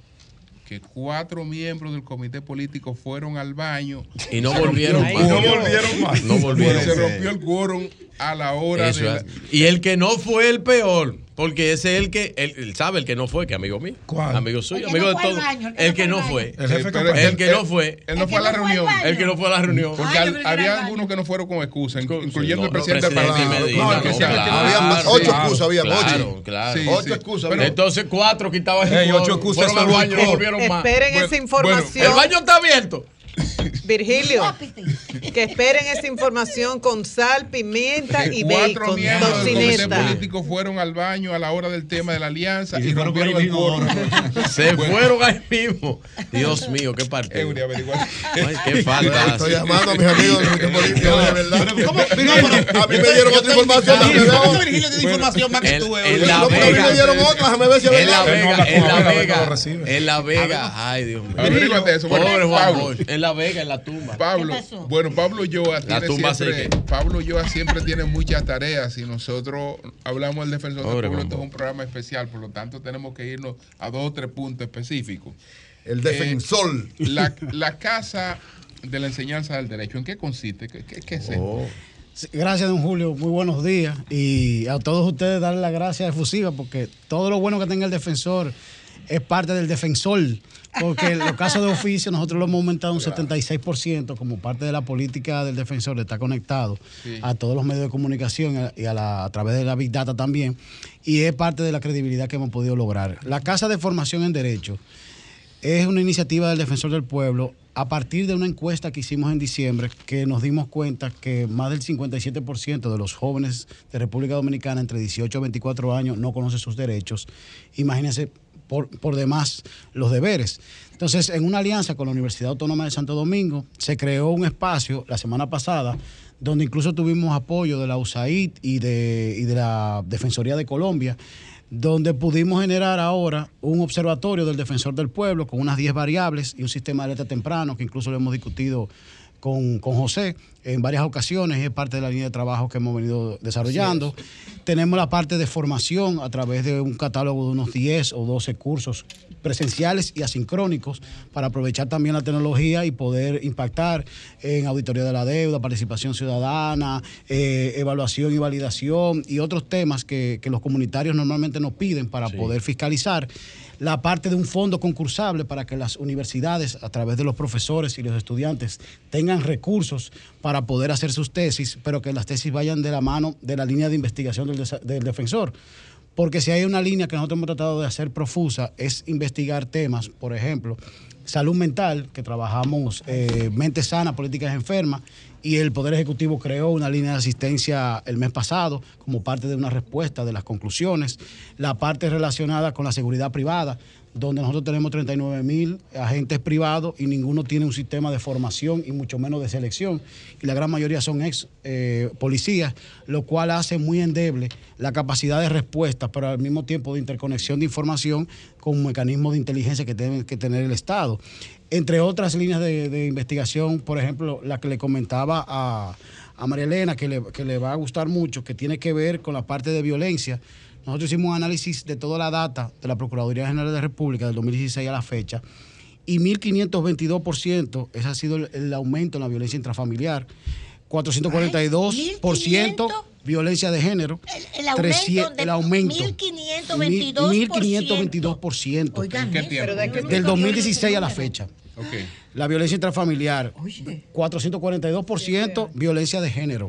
Wow. Agresión sexual, 309 y lo- y la violación un 92% de aumento. Ese porcentaje tan alto, mil. o Puede sea, ser, puede ser la, La denuncia, pandemia. la, La- la- la- la- la- el registro, registro, puede ser el registro. Todos son oficiales. Puede ser el A partir de los o sea, que registros. lejos de ser negativo, inclusive Puede ser- podría ser positivo. puede ser el registro. Hay más puede ser el registro. Puede ser el registro. Nosotros hicimos el trabajo junto Sí. con, con el Centro de Cultura Democrática que lleva doña Soraya Puello como, un- como una iniciativa de poder profundizar en las 21 variables que José siempre ha planteado en cuanto a violencia de género. Eso es un aumento en el registro de los casos que se dan en República Dominicana, lo cual ha hecho que de alguna manera u otra nosotros podamos visualizar el tema de la violencia más amplia que de género. Y es bueno significarlo porque la conflictividad en República Dominicana ha ido aumentando. Si no veamos que casi 70% de los casos de agresión no son con, con tema de, de delincuencia, sino tiene que ver con, al- con armas blancas y, y Sí. armas de Y fuego los homicidios principales son problemas convivenciales. convivenciales. convivencial. Por eso nosotros hemos trabajado tanto la mediación, no solamente en casos del día a día, a través de las casas de acceso a la justicia, que te decía la semana pasada, que vamos a relanzar la relación que creamos una vez llegamos al defensor del pueblo. Incluso por eso me dediqué la semana pasada solamente a visitar casas de, de acceso a la justicia, que es algo que nosotros hemos podido tra- promover por la, la resolución alternativa de conflicto. Ahora, volviendo a la parte de la conflictividad, ese indicador de esta mañana de los casos que se dan en las escuelas, de casi 20 mil casos de violencia en ocho meses, refleja que nosotros tenemos que revisar este modelo educativo que estamos promoviendo, no solamente dentro de las escuelas, sino también dentro de las familias. Porque la apuesta del defensor, a través de la constitución animada y otras estrategias, ha sido impactar a ese núcleo esencial de la sociedad dominicana, que es la que sustenta todo el proceso mismo. Por igual, la parte de los partidos políticos, eh, nosotros hemos tratado de vincular a través de la Embajada Americana y el Departamento de Estado una iniciativa que, que trabajaremos a través de los dominicanos electos en, en Nueva Inglaterra. Específicamente tenemos 24 dominicanos electos. Y además de, de esos 24, ya el, el alcalde de Pasey, Héctor Lora, que es muy amigo, que ganó con un 90% su candidatura. Con un 90. Y el Ya, Sarasota, el, el alcalde de Sarasota Sí. es dominicano. Entonces, vamos a trabajar también la línea de la democracia, porque nos preocupa mucho por los datos que estamos teniendo, es la, Pero- es la sostenibilidad de los partidos políticos y la estructura misma. Pablo, a propósito del, del- hablaste del sistema Derecho educativo y una serie de elementos, hay una situación que es de conocimiento de, del defensor del pueblo, de la decisión del Ministerio de Educación de hacer el libro abierto y hay un conflicto en función de que afecta a una parte de la industria que tenía que ver con eso. ¿Qué, piensas tú que se ha planteado alrededor de Defensoría del Pueblo de este caso? Varias, varias empresas, varias casas editoras se han acercado al defensor del pueblo. Realmente es un tanto preocupante porque nuestra apuesta debiera ser a creación de competencias, tanto humanas, sociales, vamos a llamarle así, como las partes eh, básicas que son lectoescritura y matemática.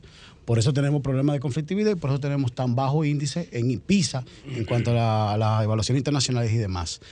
El Ministerio de Educación tiene que generar un espacio de concertación con, con estas editoras, porque si lo vemos desde el punto de vista práctico, en lo personal, tal vez porque he tenido tantos procesos de licitación en el BIT y el Banco Mundial antes de ser defensor, yo no creo que sea posible poder tener los libros de texto a la, prontitud de agosto.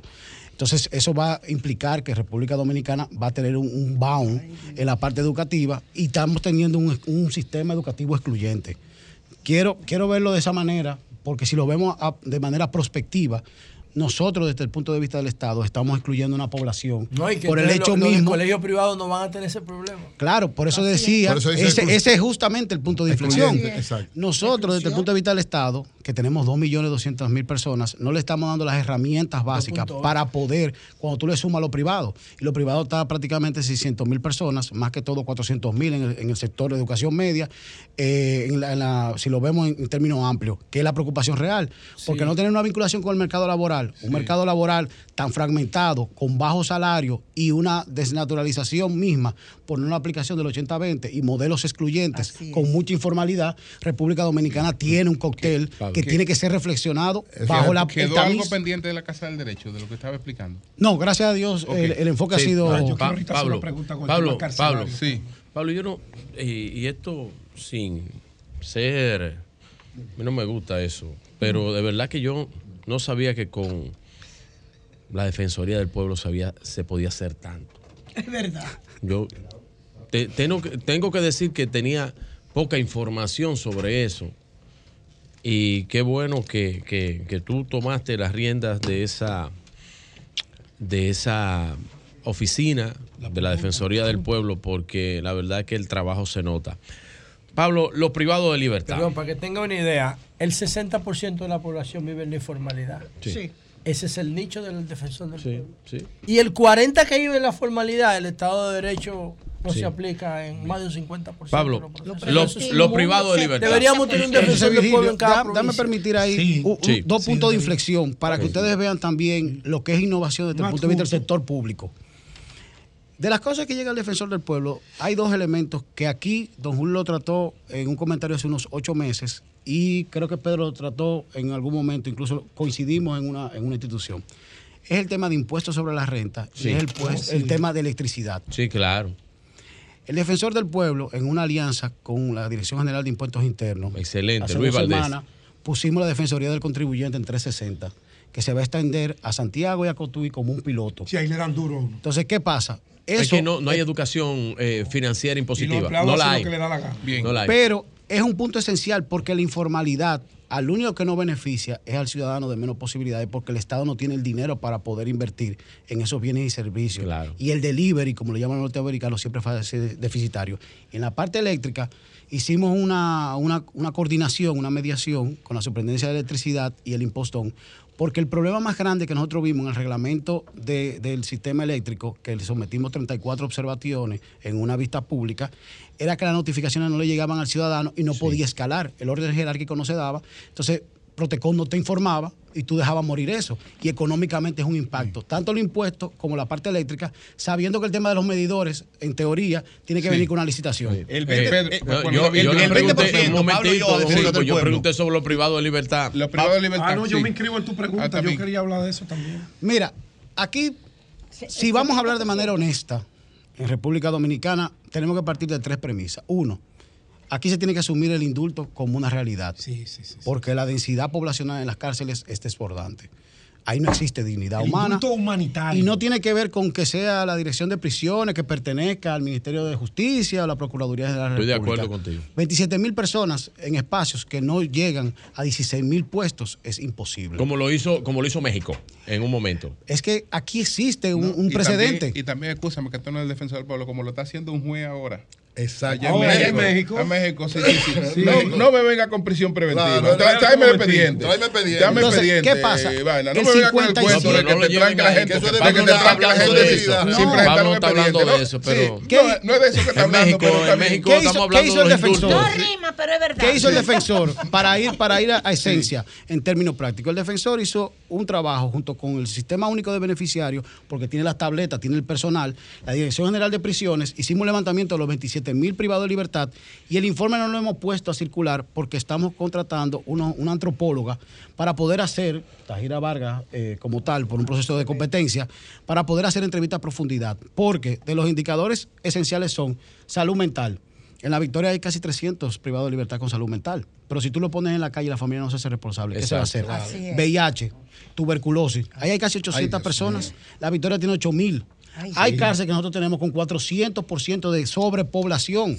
Pero entonces, esa dinámica tiene que darse sobre la base de los, de los administradores del sistema, de los actores. Tanto Procuraduría como Suprema Corte de Justicia tienen que centrarse. Porque cuando el defensor fue a Santo Domingo Este, de donde es Don Julio, para la carcelita aquella, que sometimos un recurso de amparo junto con Defensa Pública para cerrarla, ese sábado aparecieron 43 resoluciones a las 12 del día. ¿Dónde estaban guardadas? En un archivo. ¿Por qué? Porque se pagaban 1.500 pesos cada Esa es la tipo. cárcel de Mano Guayabo. La de Mano Guayabo. tierra para, el de VIP, se pagaban para que no 1.500 supiera pesos diarios. Y habían 242 privados de libertad en un espacio de 40.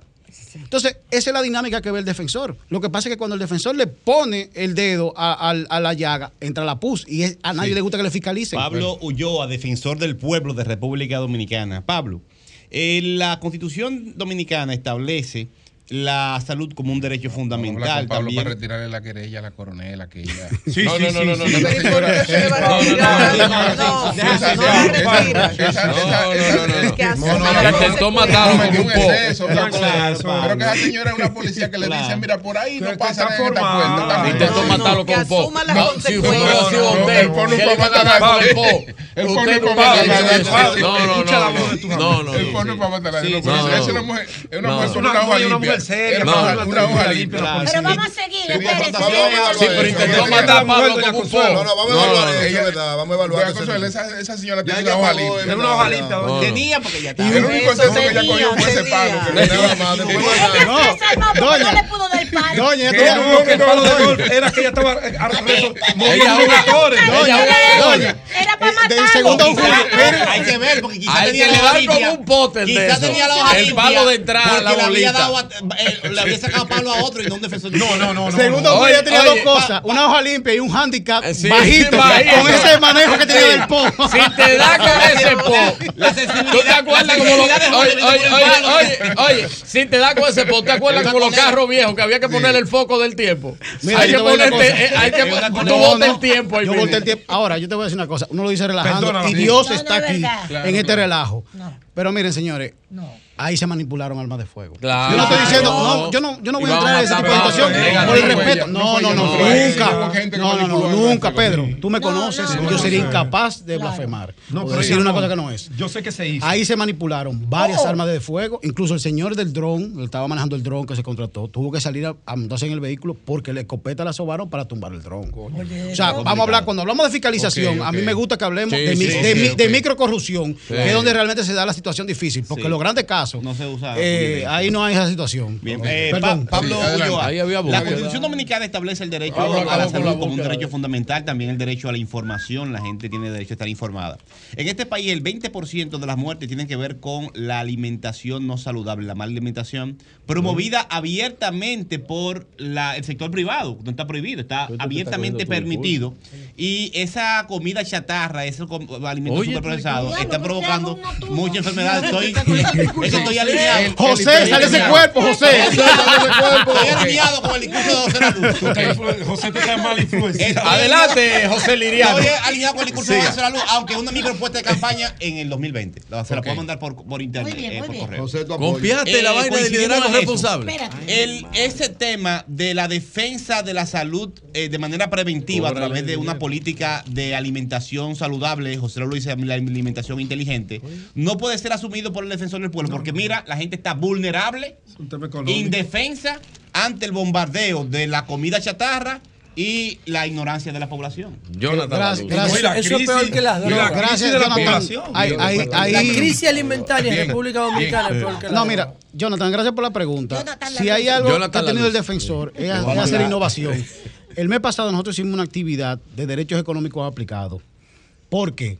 Porque justamente el catálogo de derechos económicos y sociales de, la Constitución nos plantea unos riesgos que nosotros como Estado tenemos que asumir. Hay cosas que económicamente son inviables según lo que está puesto en la Constitución, pero hay otros que implican políticas públicas. Al hacer ese debate, lo que estamos generando son alertas temprano y por eso dentro de los temas que yo hablé la semana pasada o antepasada con el ministro de Salud Pública y el director del SNS que fueron al de- a donde el defensor a hablar de las ¿Usted muertes pudo hablar con de el las director muertes del No, no, no, no, no, no. Gracias a Dios la democracia con el- dominicana con, con Mario habla todo el mundo. ¿eh? tengo que significar varios bien. aspectos Sí, Mario, que, que se han fortalecido. Primero, que el, que el ministro de Salud y el director del, del SNS vayan del defensor del pueblo para hablar de un caso como las, las muertes en las maternidades es una demostración de la fortaleza que hay adquiriendo la institución. Pero que el director de migración, por una, una situación que, que fue de la Embajada Americana y demás, pudiéramos tener una conversación y evaluar situaciones de alerta que nosotros hemos enviado, manda dos mensajes muy sólidos como Claro. tal. Volviendo al tema de, de Jonathan, sí... Y el de la luz. Bueno, por el caso tuyo. Sí, la luz, yo- yo, lo he la hablado, yo, lo, he en, José en- en lo personal, sí, pero sí. en el caso tuyo, Jonathan. No, porque tigres están echando vaina. No, lo, que hace, lo que hace el defensor con los espacios de reflexión que genera es poder generar a su vez líneas de trabajo que puedan impactar directamente a las políticas públicas a través de, los, de, de las sectoriales. Por eso el artículo 5 de la ley del defensor del pueblo dice que tiene que ser un experto en la buena administración y la gestión gubernamental. Y ese es el sello que nosotros hemos hecho. Garantizar la buena administración para con ello los derechos fundamentales. Ciertamente el etiquetado, por ejemplo, un consumidor y lo que tiene que ver justamente con el sector privado son de los aspectos que nosotros tenemos que tocarle la puerta para hacer una alimentación más consciente y saludable. Cuenta con nosotros, Pedro, Ya, terminamos. No, yo, Sí, iba, yo, Pedro. yo, yo paso a Consuelo, porque yo iba Mire, con la misma pregunta del cosas. tema de las cárceles. Don Pablo, aquí le envía eh, el- un arquitecto que recuerde que, y él quiere saber a qué nivel está, que ellos hicieron una denuncia de que no le han pagado unas obras que ellos entregaron en el 21, dice que en el 21 en Santo eso. Domingo, Carlos Santo Guzmán. Domingo Norte. Santo Domingo Norte, Carlos Guzmán y él me manda hasta el expediente de ellos que ustedes tienen. Sí. Hay que Entonces, huyan, que le ahí- cobren ahí eso, que no va a ahí- repetir. Ahí yo quiero aprovechar huyan. tres minuticos Espérate, espérate. para que veamos cómo se innova en la parte pública. Sí. Cuando nosotros llegamos, generamos una aplicación y la, y la- y la página. En la, la central lo convertimos en un WhatsApp y lo conectamos a un CRM que con inteligencia artificial. ¿Qué pasa? Que en diciembre nosotros instalamos Sol, que es un software de trazabilidad. ¿Cómo así? Todo ciudadano que tenga una denuncia en el defensor del pueblo, un reclamo, puede entrar a la página del defensor y va a ver el estatus de la misma. Porque eso es transparencia. De todo modo, yo me llevo su, su encomienda, Sí, como sí, todos los días, sí. a las 7.50 de la mañana, y asumo el compromiso de ¿Cómo llamarlo si? No, tú y yo nos vamos ahora para donde Y- Carlos Guzmán a resolver También. Carlos, un hombre abierto. Sí, Carlos Ay. tiene que resolverlo porque ya que él no va a repetir. Hablando de Tiene salud, que resolverlo de ahora. salud pública, perdón, tanto de enfermedades, etcétera, etcétera, como de la alimentación, la salud mental. Hay todo un estudio que me consta Atiende, Virgilio. sobre la salud mental de los maestros. Hoy que estamos viendo lo que está sucediendo en las escuelas, una, un titular de primera de la violencia en las escuelas. En las escuelas se ha dado hasta maestras que se han suicidado en el baño de la escuela, se han colgado. Y la ha encontrado una de las estudiantes. Una violencia que también repercute en los maestros, que es lo que se llama el burnout en inglés. Entonces, que si eso es parte la salud mental, en específicamente, porque hay una obra sobre eso, dicho sea de paso, aquí se ha estudiado muy poco el, el burnout, hay una obra específicamente sobre eso, de la salud mental, del burnout en los maestros. El 72% de los casos de salud mental en República Dominicana es ansiedad y prácticamente un 25% depresión. Entonces, bajo esos indicadores, la población escolar tiene una vulnerabilidad muy alta Sí. por varios factores, hasta de, hasta de reclusión, de modelos que se están llevando a través de las redes sociales y la alta expectativa con pocas posibilidades materiales para poder concretar. Y es una realidad de la, de la sociedad posmoderna o postindustrial que estamos viendo. Y nosotros no estamos viendo esa realidad. Al igual como no estamos viendo la realidad de las pensiones, que dentro de un año y medio estamos venciendo las 360 cotizaciones y no van a llegar las pensiones al monto que nosotros tenemos estipulado por el estilo de vida que hemos llevado. La sociedad dominicana tiene que hacer una lectura clara de qué va a hacer con su sistema de pensiones, qué va a hacer su- con su sistema previsional en términos de salud, pero qué va a hacer en su tema en fiscalidad, en, en la parte de ingresos del Estado para poder mantener ese catálogo de derechos que nosotros nos pusimos, que es una camisa de once varas, pero que financieramente es inviable ese catálogo de 32 derechos fundamentales bajo una lógica de que todos recibimos lo mismo. Ahí tiene que ver la discriminación positiva y los sistemas de, de atención eh, eh, del Estado tienen que ir con la condicionalidad porque un Estado bajo estas condiciones va a ser, al, al 28 le doy yo, un ciclo natural de crisis y no podemos esperar esa fecha. Bien. Bueno, pues gracias a Pablo Ulloa. Muchas gracias. No podemos Un tomar aplauso. llamadas, lamentablemente, mucha gente llamada. Sí, hay que- hay que invitarlo a- Pero ya lo a haremos Pablo a hablar con la gente, Demasiado bueno. Cambio fuera. sí.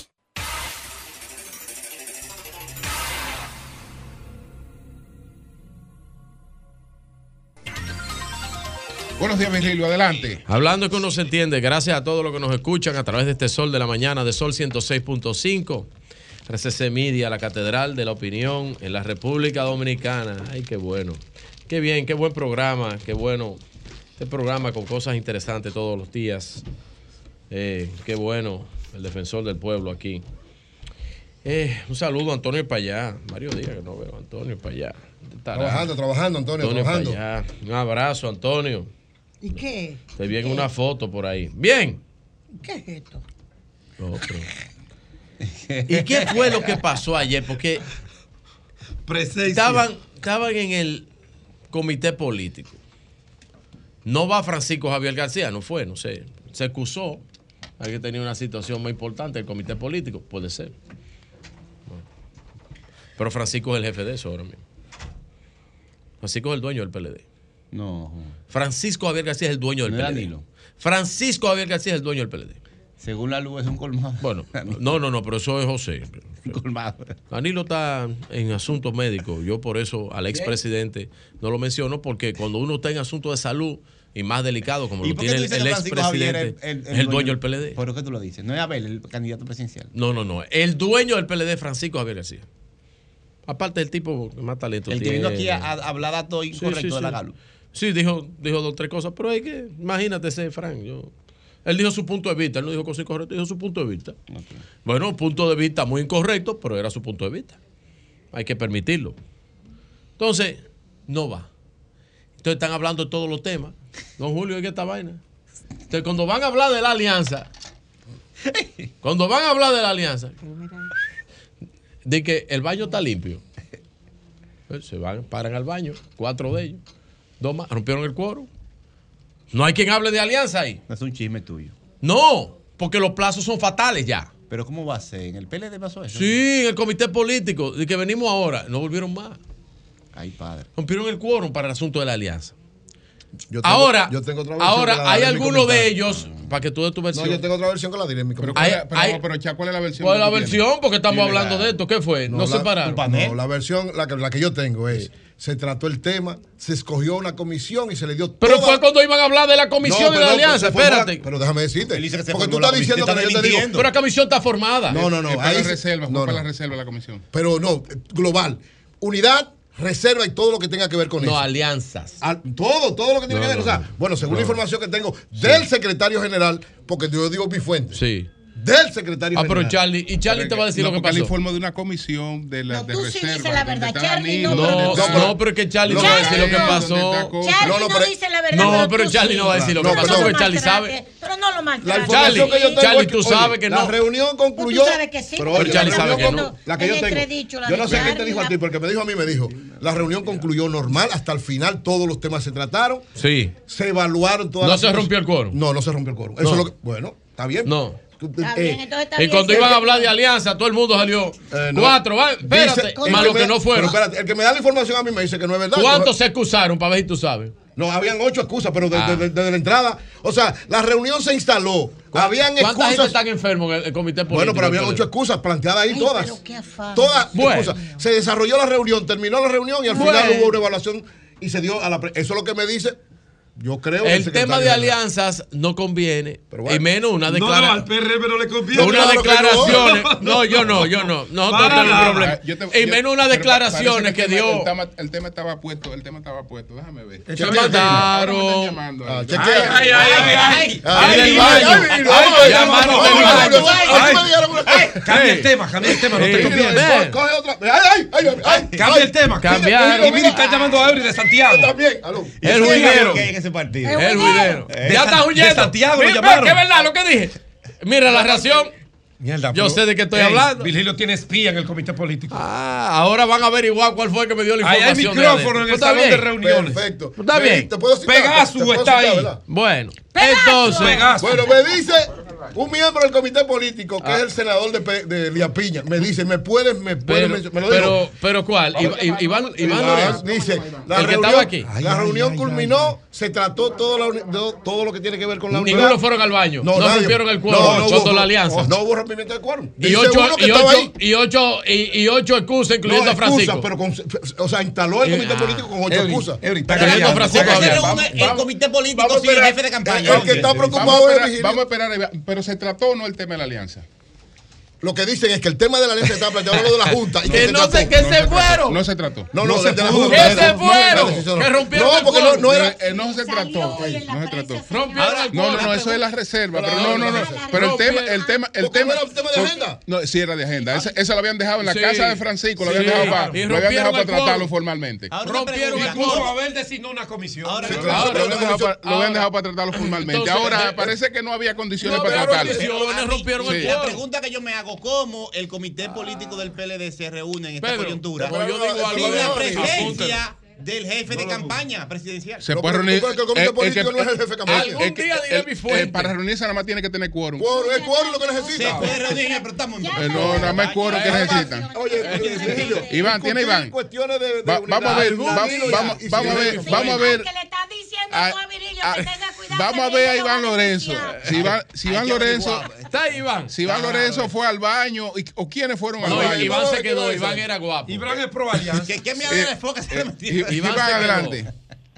Mira, buenas, buenos días, Julio. Buenos días a todo el staff de, de Yo no Sol. sé. No Lo primero más. es, Ah, pues lo primero es que los compañeros que presentaron excusa eh, son excusas justificadas. Por ejemplo, el compañero Danilo Medina, todo el mundo sabe Sí, sí, que está fuera del país y las claro. razones por las que no está. El compañero Francisco Domínguez Brito tenía una asamblea ayer en la ciudad de España, en Madrid. Eh, el compañero Francisco Javier anda en, los- eh, en una gestión del, del candidato presidencial y del partido fuera del país. Entonces, todas, Leonel. to- todas las ah, ausencias estaban debidamente justificadas y tenían sus excusas. Lo que se planteó ayer allá, que lamentablemente no lo he visto que lo hayan desplegado los medios, es que el PLD va a asumir una posición radical en contra de la resolución de la Junta Central Electoral que quiere acorralar los partidos de oposición. Entonces, todos los temas, si nosotros fijábamos una posición eh, de conformidad con lo que había planteado la Junta en su resolución en cuanto a las reservas, entonces le estábamos dando aquí esencia a esa resolución burda que quiere acorralar a la oposición. Por eso, como todavía los plazos que son fatales están hábiles Entonces no se para trató, las Iván, reservas, No, no se trató las el, alianzas. El tema, no se- el tema de alianza no se trató. No, de ninguna manera. Pero estaba no en se trató. Perfecto. No, lo que sucede es que si nosotros, para tratarse las alianzas, La- la hay que hacer las ¿estaba en reservas. agenda, Iván? pero por eso, por, No, óyeme, no estaba en agenda alianzas. Para tratarse las alianzas hay que reservarse. Y con lo que hizo la Junta, si nosotros nos reservamos de conformidad, como ellos han planteado en la resolución, entonces nosotros estaríamos haciendo un, un harakiri.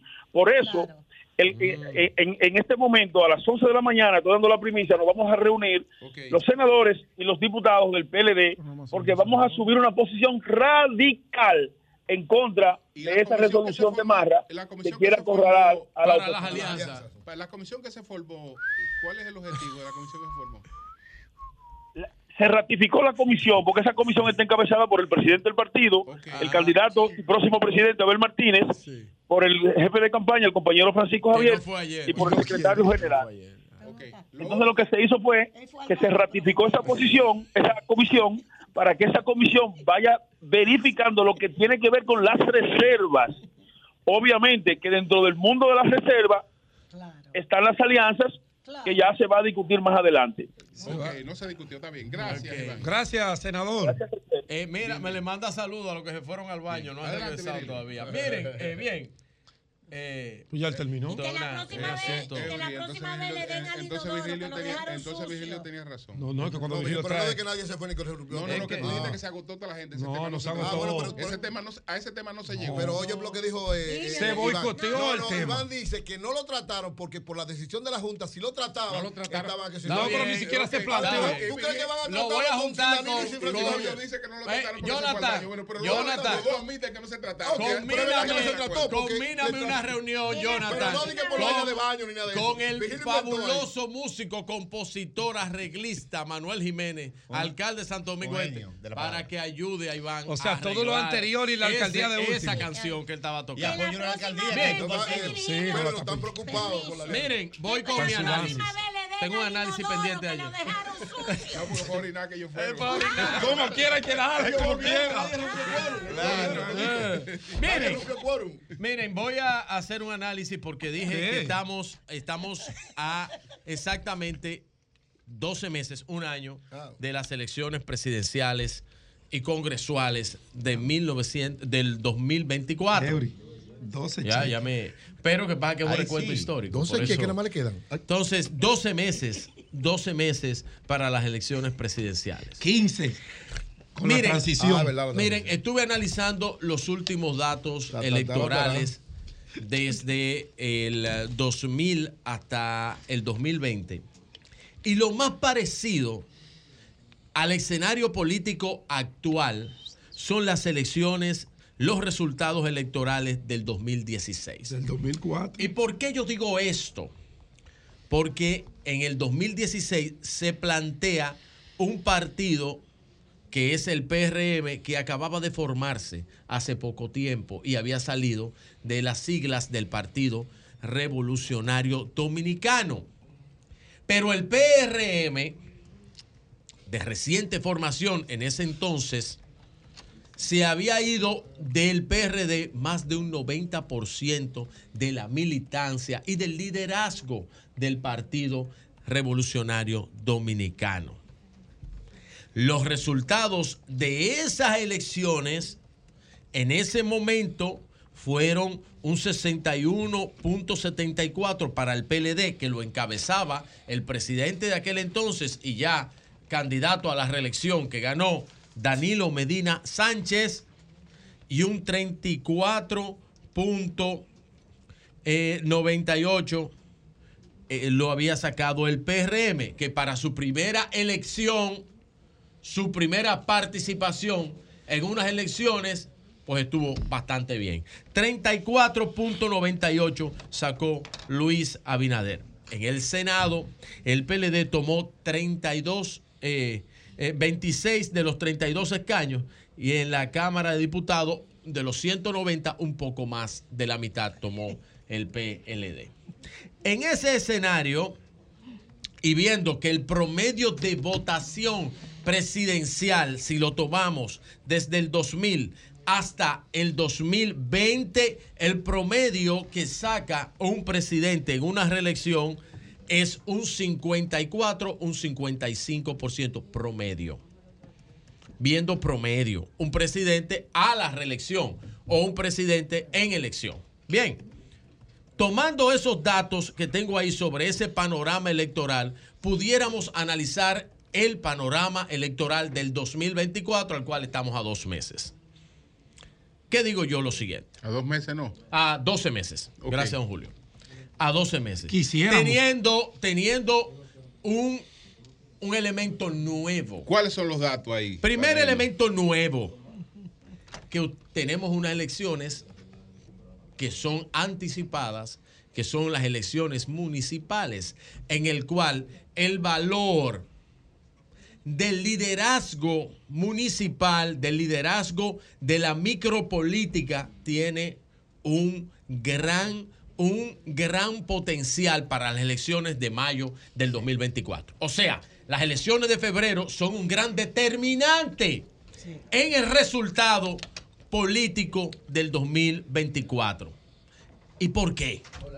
Bueno, simple, don Julio, porque cuando usted está en febrero, si usted tiene una gran votación como partido y como municipio por cantidad de la micropolítica, eso le va a llevar a usted a una gran cantidad de alcaldes. Esa gran cantidad de alcaldes va a nombrar muchos compañeros también a principio de su mandato electoral. Si pierden, los perdidos estarán en una gran depresión política. Claro. Si pierden en febrero, los, los que pierden van a tener una gran depresión política. Los que ganen, los que ganen en mayo, en, en febrero, pues van a tener un gran empujón, un gran viento a favor eh, de, dentro del electorado para poder garantizar su victoria en mayo. Es más aún, es muy posible que la desmoralización de los que pierden en cantidad de votos a nivel nacional sea tanta que el P, que el, que el partido que lleve esa, esa desmoralización tenga, eh, y más si está en la oposición, que es el problema, tenga eh, que recurrir a diferentes elementos para poder salir airoso de las elecciones en mayo. ¿A dónde voy con todo este análisis? Que voy a seguir haciéndolo porque tengo un análisis estadístico bastante interesante aquí. Lo que quiere decir que lo que se pronostica para el, en mayo del 2024 es lo siguiente.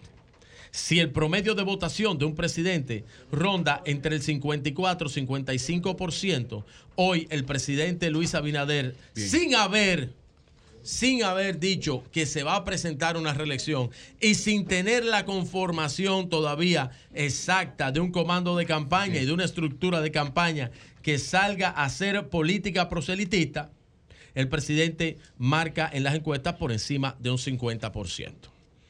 Pero también en los municipios, el Partido Revolucionario eh, eh, Moderno, pues cuenta hoy con la mayoría de los alcaldes en la República Dominicana.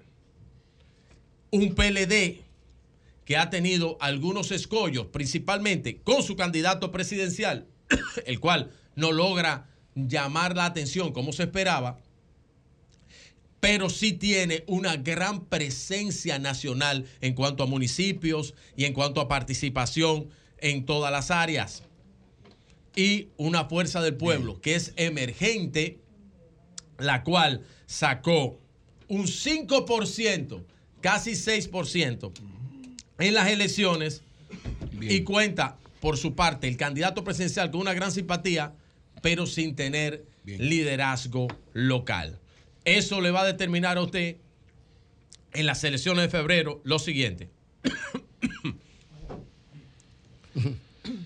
el primer lugar, Viene el análisis. Bien, bien, bien, bien. el Déjame primer lugar va a ser si las cosas se pintan en el panorama de hoy para un PRM que tiene la mayor parte de las alcaldías. Segundo lugar para el PLD que va a tener una gran parte por su liderazgo local. Y tercer lugar para una fuerza del pueblo que va a ser un partido emergente y que está logrando consolidarse, tal cual como pasó en el 2016. Don Julio, Cambio sigo con fuera. este análisis después.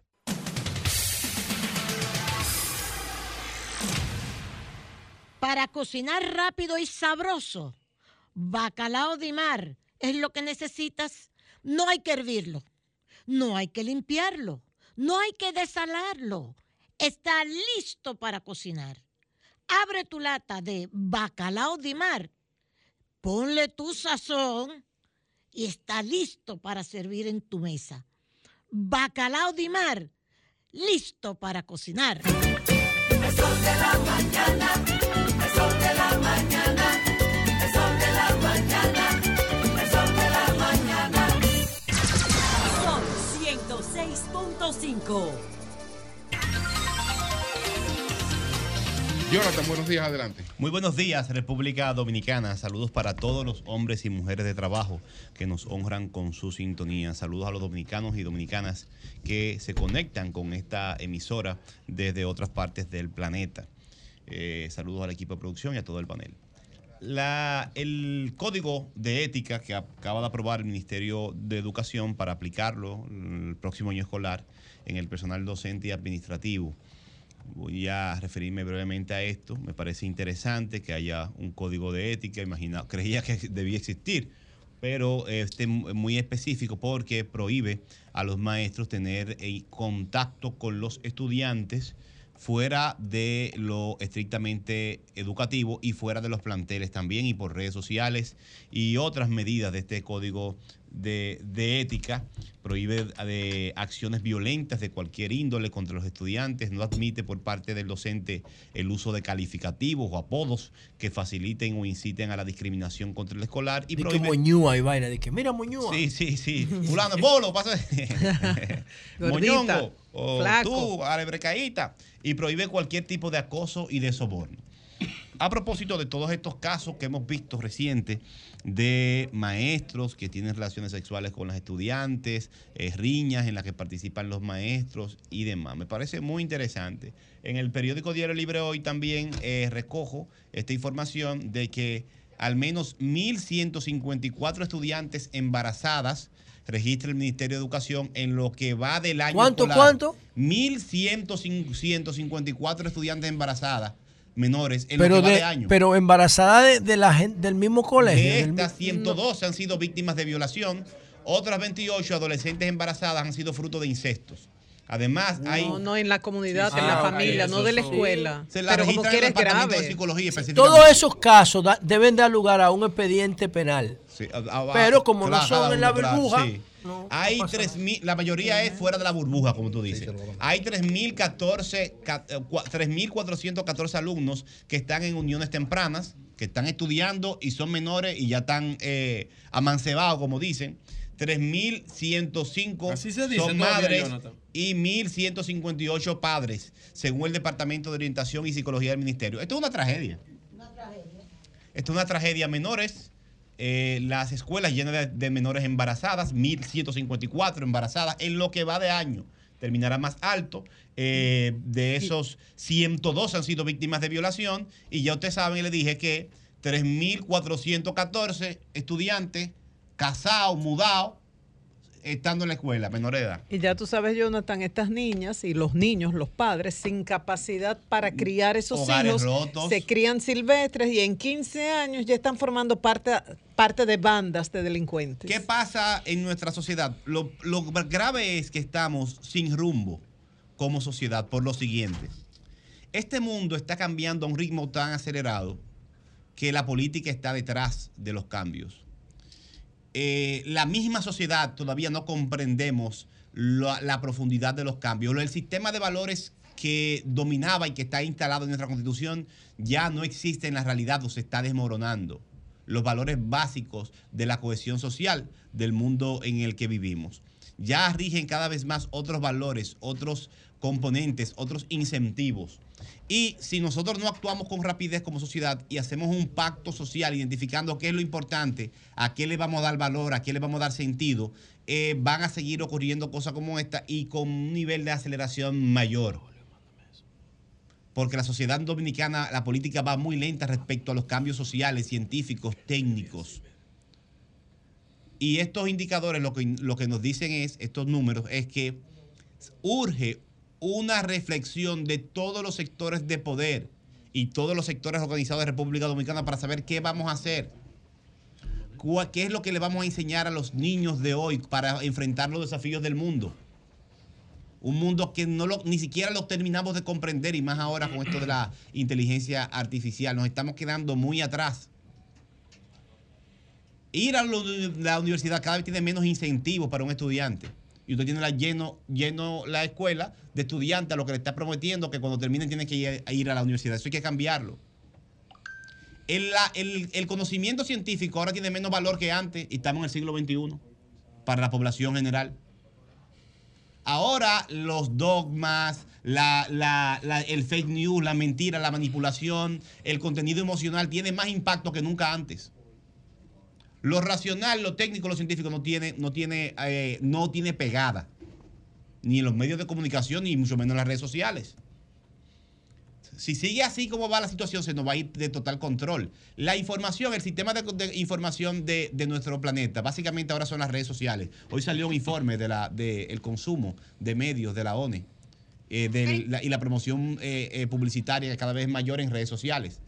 Es una ilusión de que en las redes sociales estamos súper conectados. En las redes sociales son empresas que están enfocadas en la información comercial y de ventas. Y la gente sube fotos bonitas de, de la vida. Pero el control del sistema informativo de nosotros, de este planeta ahora mismo, es, está manejado por cuatro o cinco empresas. Y está definido por algoritmos que su finalidad es lo comercial, el dinero.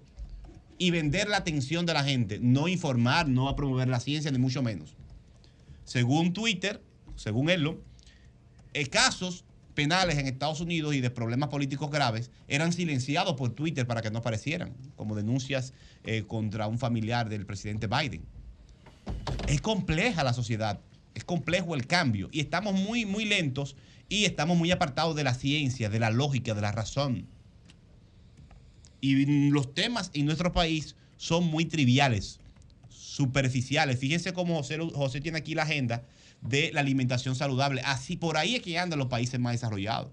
Y por ahí es que anda por la política, porque si el 20% de las muertes de los dominicanos tienen que ver con mala alimentación, es lógico entonces, racional, que una política de, educa de, de salud esté dirigida a promover una alimentación saludable para prevenir entonces las enfermedades. El 20%, este país está lleno de hombres, macho, alfa, diabético, Sí, pues, to- y- hipertenso, enfermo todito. que tú, no- tú no ves a nosotros con la barriga y somos unos bacanos en la calle y no servimos ni para nada.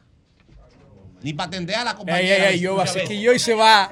No soy Esa es la realidad.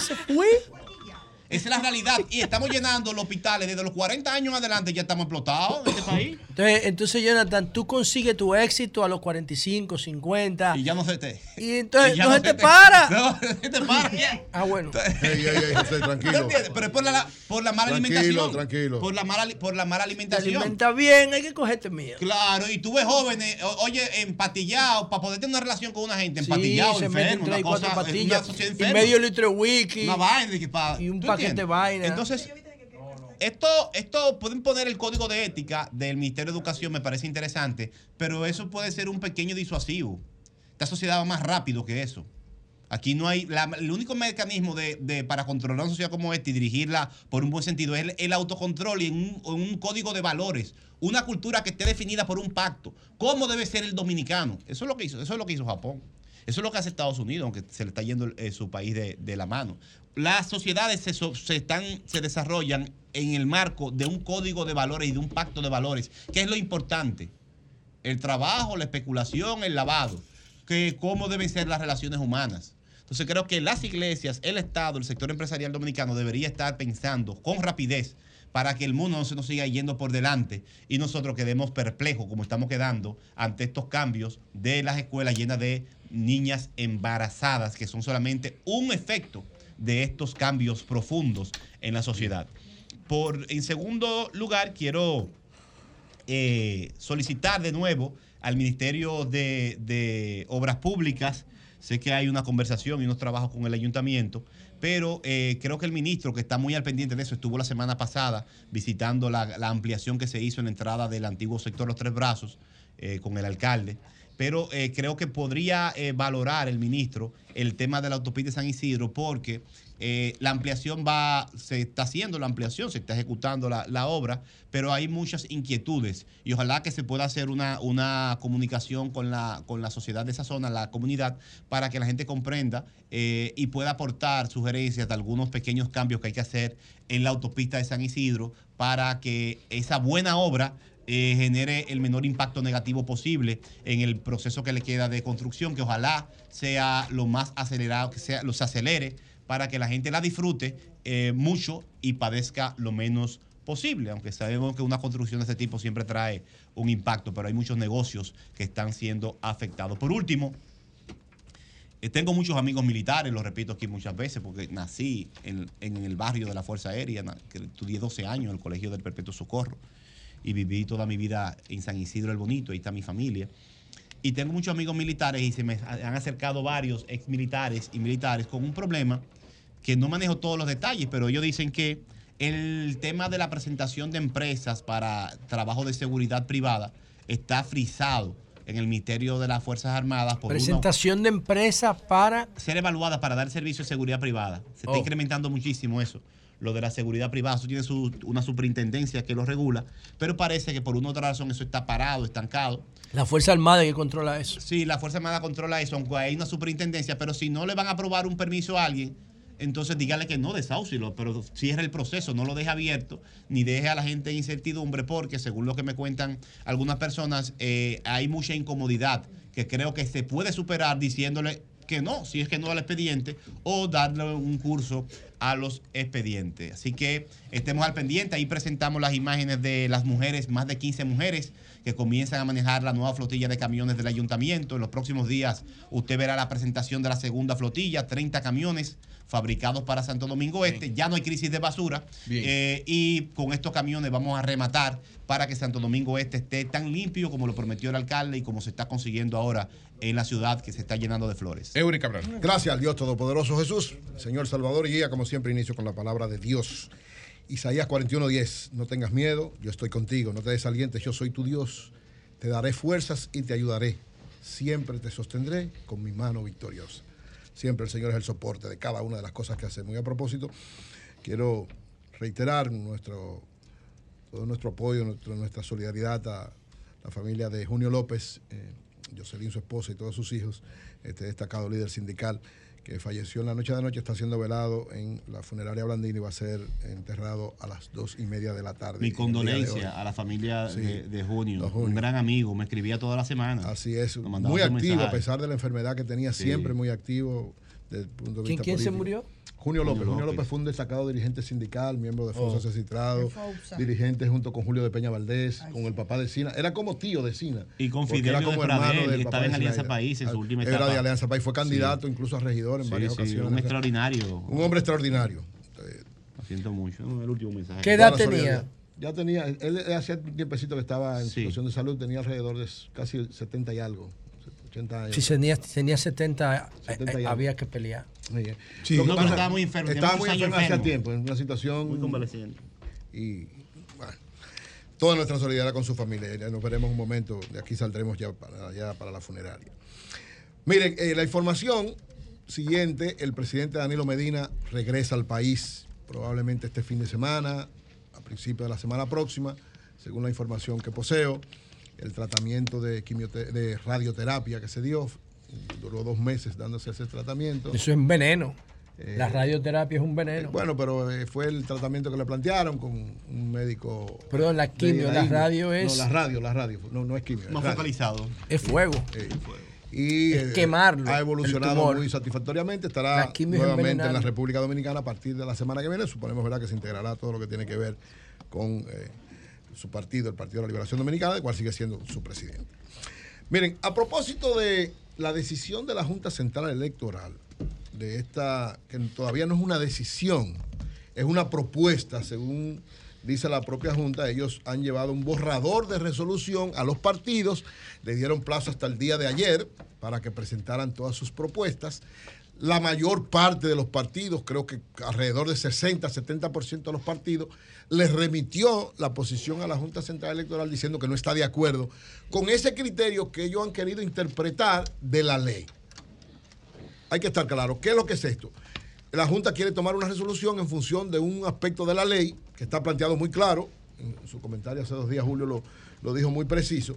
Hay un aspecto de la ley, el artículo 136 de la ley de régimen electoral, que establece claramente cómo debe ser todo lo que tiene que ver con eh, eh, eh, las candidaturas. Absolutamente. La reserva de las candidaturas. ¿Por qué? Porque evidentemente esto va a determinar hasta qué punto es el nivel de alianza entre los partidos. Si usted nada más puede reservar, como quiere esta propuesta de resolución de la Junta, el 20% de cada uno de los aspectos, entonces su, su- su- su alianza electoral con otro partido se va a reducir el porcentaje, se va a reducir la dimensión, se va a reducir la magnitud. La ley establece muy claro en ese artículo que, lo dice así, taxativamente lo dice, que se pueden hacer acuerdos en una, en dos o en todas las candidaturas. Lo dice taxativamente. Para nivel municipal, para nivel congresional, para todos los niveles. Para directorios municipales, para regiduría. Lo dice, son desde el, desde el acápite 2 hasta la capite 7 de, esa, de ese artículo, lo dice claramente. Entonces, eso no hay que interpretarlo. Yo creo que no sé qué pasó ahí, porque la Junta Central Electoral ha demostrado hasta ahora, hasta esta propuesta, que lógicamente todavía no es una decisión. Yo estoy convencido de que con estas propuestas que le están haciendo los partidos, el Pleno de la Junta va a retirar esa propuesta, por lo menos la va a sopesar de manera amplia, porque ¿Y siempre hemos con dicho. la sentencia del la Tribunal Electoral? No, no, perdón. La Gabriel? sentencia del Tribunal Electoral lo dice muy claro. ¿Qué? Artículo 136 de la ley 2023. La ley. La ley establece. De la capítulo 2 al 7, búscalo. Dice: todas las candidaturas se pueden hacer acuerdo en una, en dos o en todas. Pero no es acuerdo. Pero lo perdón, que estamos hablando es Reserva, la palabra. Pero individualidad, oye, estamos- la pero oye, la individualidad reserva- de la elección. Pero óyeme, La- Virgilio. pero discúlpame, hermano. Yo, te- si tú me permites. No, pero un el comentario segundo, de para Eury. solamente una Yo claro, te que es el comentario de hoy, pero un, un segundo. Ok, dilo. Pues yo permito que a mí me interrumpa. Ok, ok, Sí, eso no es nada. Miren, eh, primero, ¿cómo se seleccionan los regidores? ¿Por voto? Directo. Directo. ¿Cómo se seleccionan los alcaldes? ¿Por voto? Directo. ¿Cómo se seleccionan los congresistas, los diputados Todos y senadores? por voto directo. Todo Entonces, si todos son por voto directo Todos.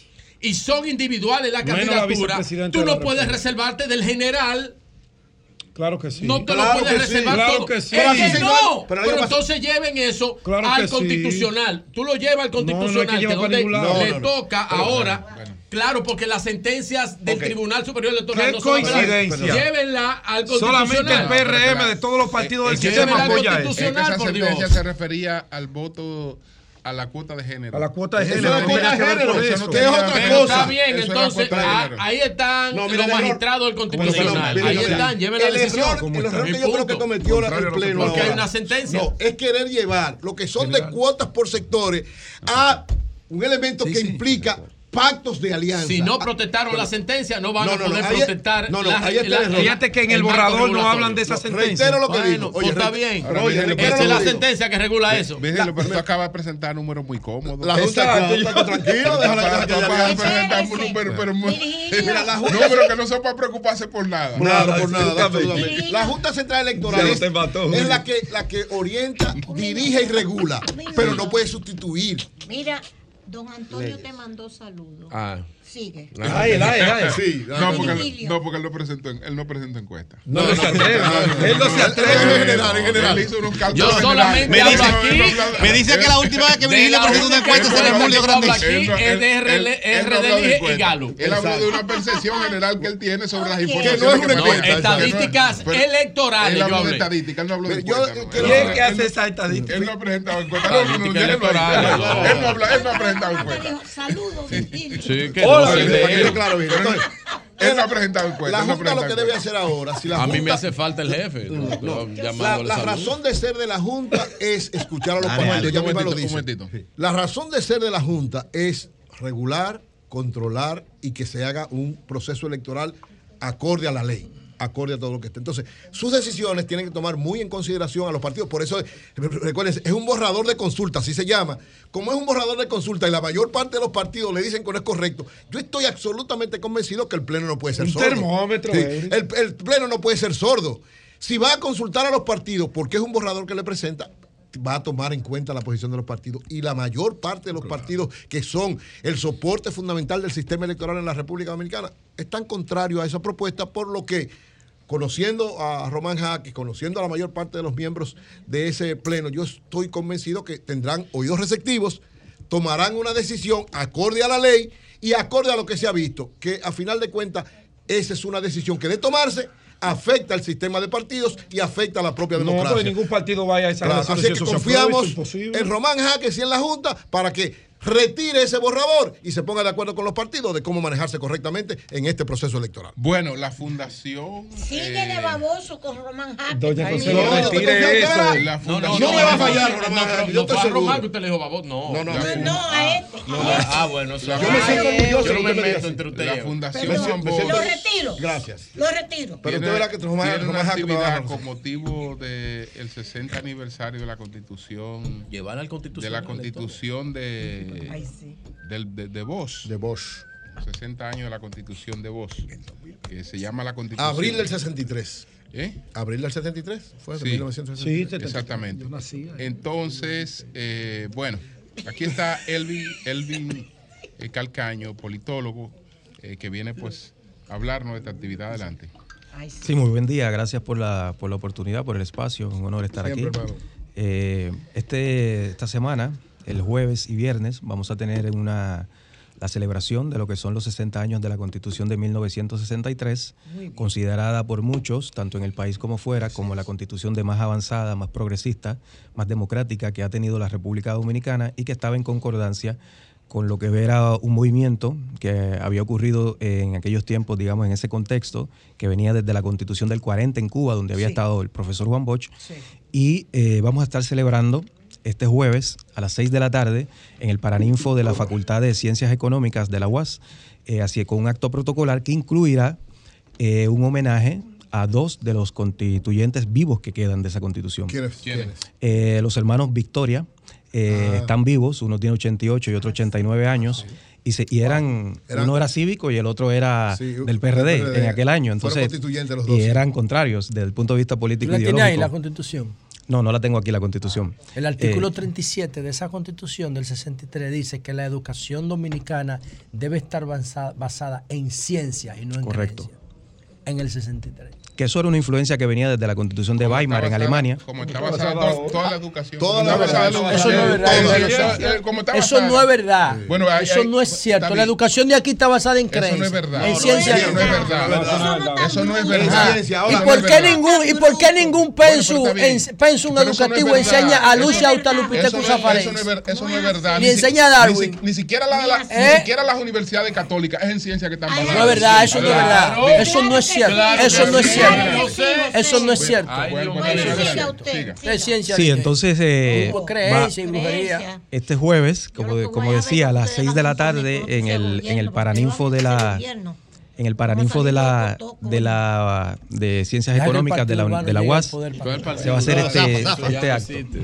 En la UAS. Y eh, el viernes, desde las 9 y 30 de la mañana, van a ocurrir, vamos a decir, la parte académica de esta celebración, sí. con dos paneles que van a ocurrir. Dos paneles. Uno, un panel de, de carácter jurídico, que se titula Configuración jurídica y avances en derechos sociales de la Constitución del 63. Correcto. Ahí va a haber una serie de, de académicos del ámbito jurídico. Don eh, Julio César Valentín, ustedes lo van a invitar. Él escribió sobre la Constitución. Sí, sí, sí. Y escribió en varios de los libros conmemorativos. Libro. Sí, Muy sí. Bueno. Muy bueno. Y, y, en, esa, en ese panel va a haber, ya decía, va a estar Pedro Montilla, por ejemplo, Jaime Luis Rodríguez, doña Aura Celeste, ah, una serie de, de académicos del ámbito jurídico. Y luego va a haber un panel a las 11 y 30 de la mañana en el mismo lugar. Estamos hablando del Paraninfo de, de Ciencias, de Ciencias Económicas. de la UAS, va a haber un panel más de tipo sociológico-político, donde va a haber una perspectiva sociológica, histórica, voy a estar yo como politólogo, soy investigador del área de la teoría política, de la teoría del Estado y de la democracia. ¿Tú eres funcionario de la UAS también? No, yo trabajo como asesor en la Fundación Juan Bosch y soy profesor en una universidad. Oh. Recién llegué al país. No Él Calcaño, un dominicano radicado en Europa, oh. uno de los intelectuales jóvenes más importantes del país de América Latina. Y, y, ¿Y, cuál es el propósito de esto? ¿Hacer un panel porque se cumple año de la Constitución? ¿Ustedes tienen otros objetivos? Hay, Sí, desde luego. El objetivo es eh, llamar a una conversación al país desde el punto de vista de la recuperación de la memoria democrática de nuestro pueblo. La República Dominicana tiene una memoria democrática que tiene que ver con unas luchas históricas que dieron nuestros anteriores y nuestras anteriores en el país. Y la idea es que en el contexto de la sociedad de hoy, del tipo de debate que se están dando, traer a discusión ese legado de memoria histórica en la República Dominicana. Pues gracias, Tenemos que traerlo a Elvin un viernes para hablar de política tenemos, y, traerlo, y, América Latina. Pero vamos a aprovechar y vamos a hablar de política ahora con él. Luis, Melo, que tiene una denuncia. Adelante, Luis. Gracias, Elvin. La Muchas gracias y bendiciones para todos. Del Luis Melo, adelante. Eh, Luis Melo, una denuncia. Luis Melo. Muchísimas gracias y bendiciones para todos. Igual para Mire, yo pagaba 3 mil pesos de energía eléctrica y me llegó el recibo de 10 18 mil pesos. Ah, ¿Por qué? ¿Por qué? Entonces, ¿Eh? te pegó ahí? yo llevé bueno, a Protecom, Protecom yo llevé a Protecom la denuncia. ¿En qué sector tú vives, Luis? En Miraflores. Ok, atención, Eduardo. Yo llevé a Protecom la denuncia. una empresa o algo en tu casa? No. En, Nada, todo igual. Todo, pero mire. De un mes para otro. Luis. Mire cómo está de, o sea, de mi, un mes historial, para otro. mi historial. A, mí me subió de 6 a 13 y yo me estaba quejando. Yo no. Seis veces más. Yo no. Pero mira el historial, de verdad. 3 a 18. ¿Qué dice Protecom? ¿Qué dice Protecom? Bueno, eh, yo hice la denuncia en Protecon y entonces en Protecon me dice que no es eh, válida. Que no es válida. Hay problemas en Protecom, hay problemas. Dice que no es válida, pero. Muchos eh, casos. Pero, ah, pero. Porque, tú, pero, porque tú primero hiciste reclamo ante la empresa. Yo hice el reclamo en la EDES. Fueron e investigaron. ¿Te mandaron a Protecon? Me mandaron a Protecon. En Protecon hice la, denuncia y cuatro meses después. ¿Eso Protecon, es de este de sur? de este. ¿Qué te dijeron? Eso va mal, eso va no, mal. No, Protecom me dice más. que no es válida la denuncia. No, pero de este que le dijo. ¿Qué ¿Por qué no es válida? ¿Por qué no aplica? Dice que no aplica. ¿Cuál es histórico? ¿Pero por qué no aplica? No, míralo aquí. Un momentito. 3 mil, él decía cerca de 3 mil. Señores, pero ¿por qué dice Protecom que no aplica el argumento para decirte? ¿Dónde está la carta de Protecom? En algún momento debe decir tal cosa. Que, por ejemplo, en este, en el gobierno tiene un subsidio y que en el mes de diciembre pues lo quitaron. Lo, eh, yo no tuve el subsidio. Eso es lo que ah. alega Protecon. Ah. Sin embargo, sin ¿Y, y las facturas posteriores, ¿cómo te ha llegado? No, pero miren mi historial. Ok, no, los posteriores, porque te llegó a 18. Igual, a 3 mil a 3 y algo. Bajó luego. Sí, bajó, fue solo ese mes. Fue el mes. Fue solo ese mes. De eso así. Sí, pero lo que pasa es.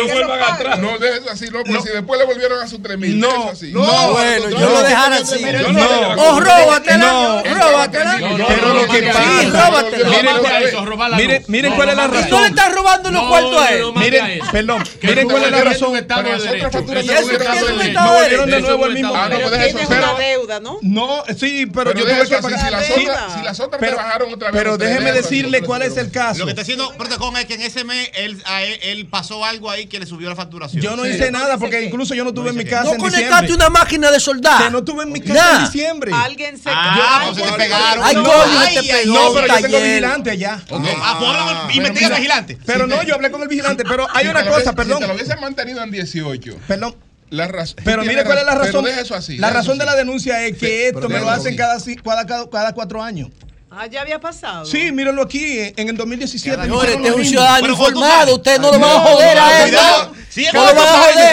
¿No? Sí, te estés manso. No, Mira, bueno. es tu ciudadano empoderado. Es que no lo vas a joder Perdón, pero- hay una situación, perdón, pero hay una situación y es que donde yo estaba, donde yo hice la denuncia, había más de 40 personas con el mismo caso.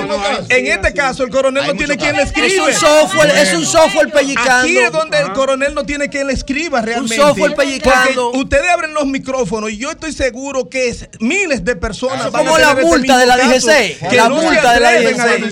Que lo bajaban del registro de la y se la ponían. Bueno, señores. Ayúdalo a Sí, está raro, está raro, está raro, está raro. Estamos en vehículo en la Luis radio. Melo. Hugo Veras, cambio y fuera.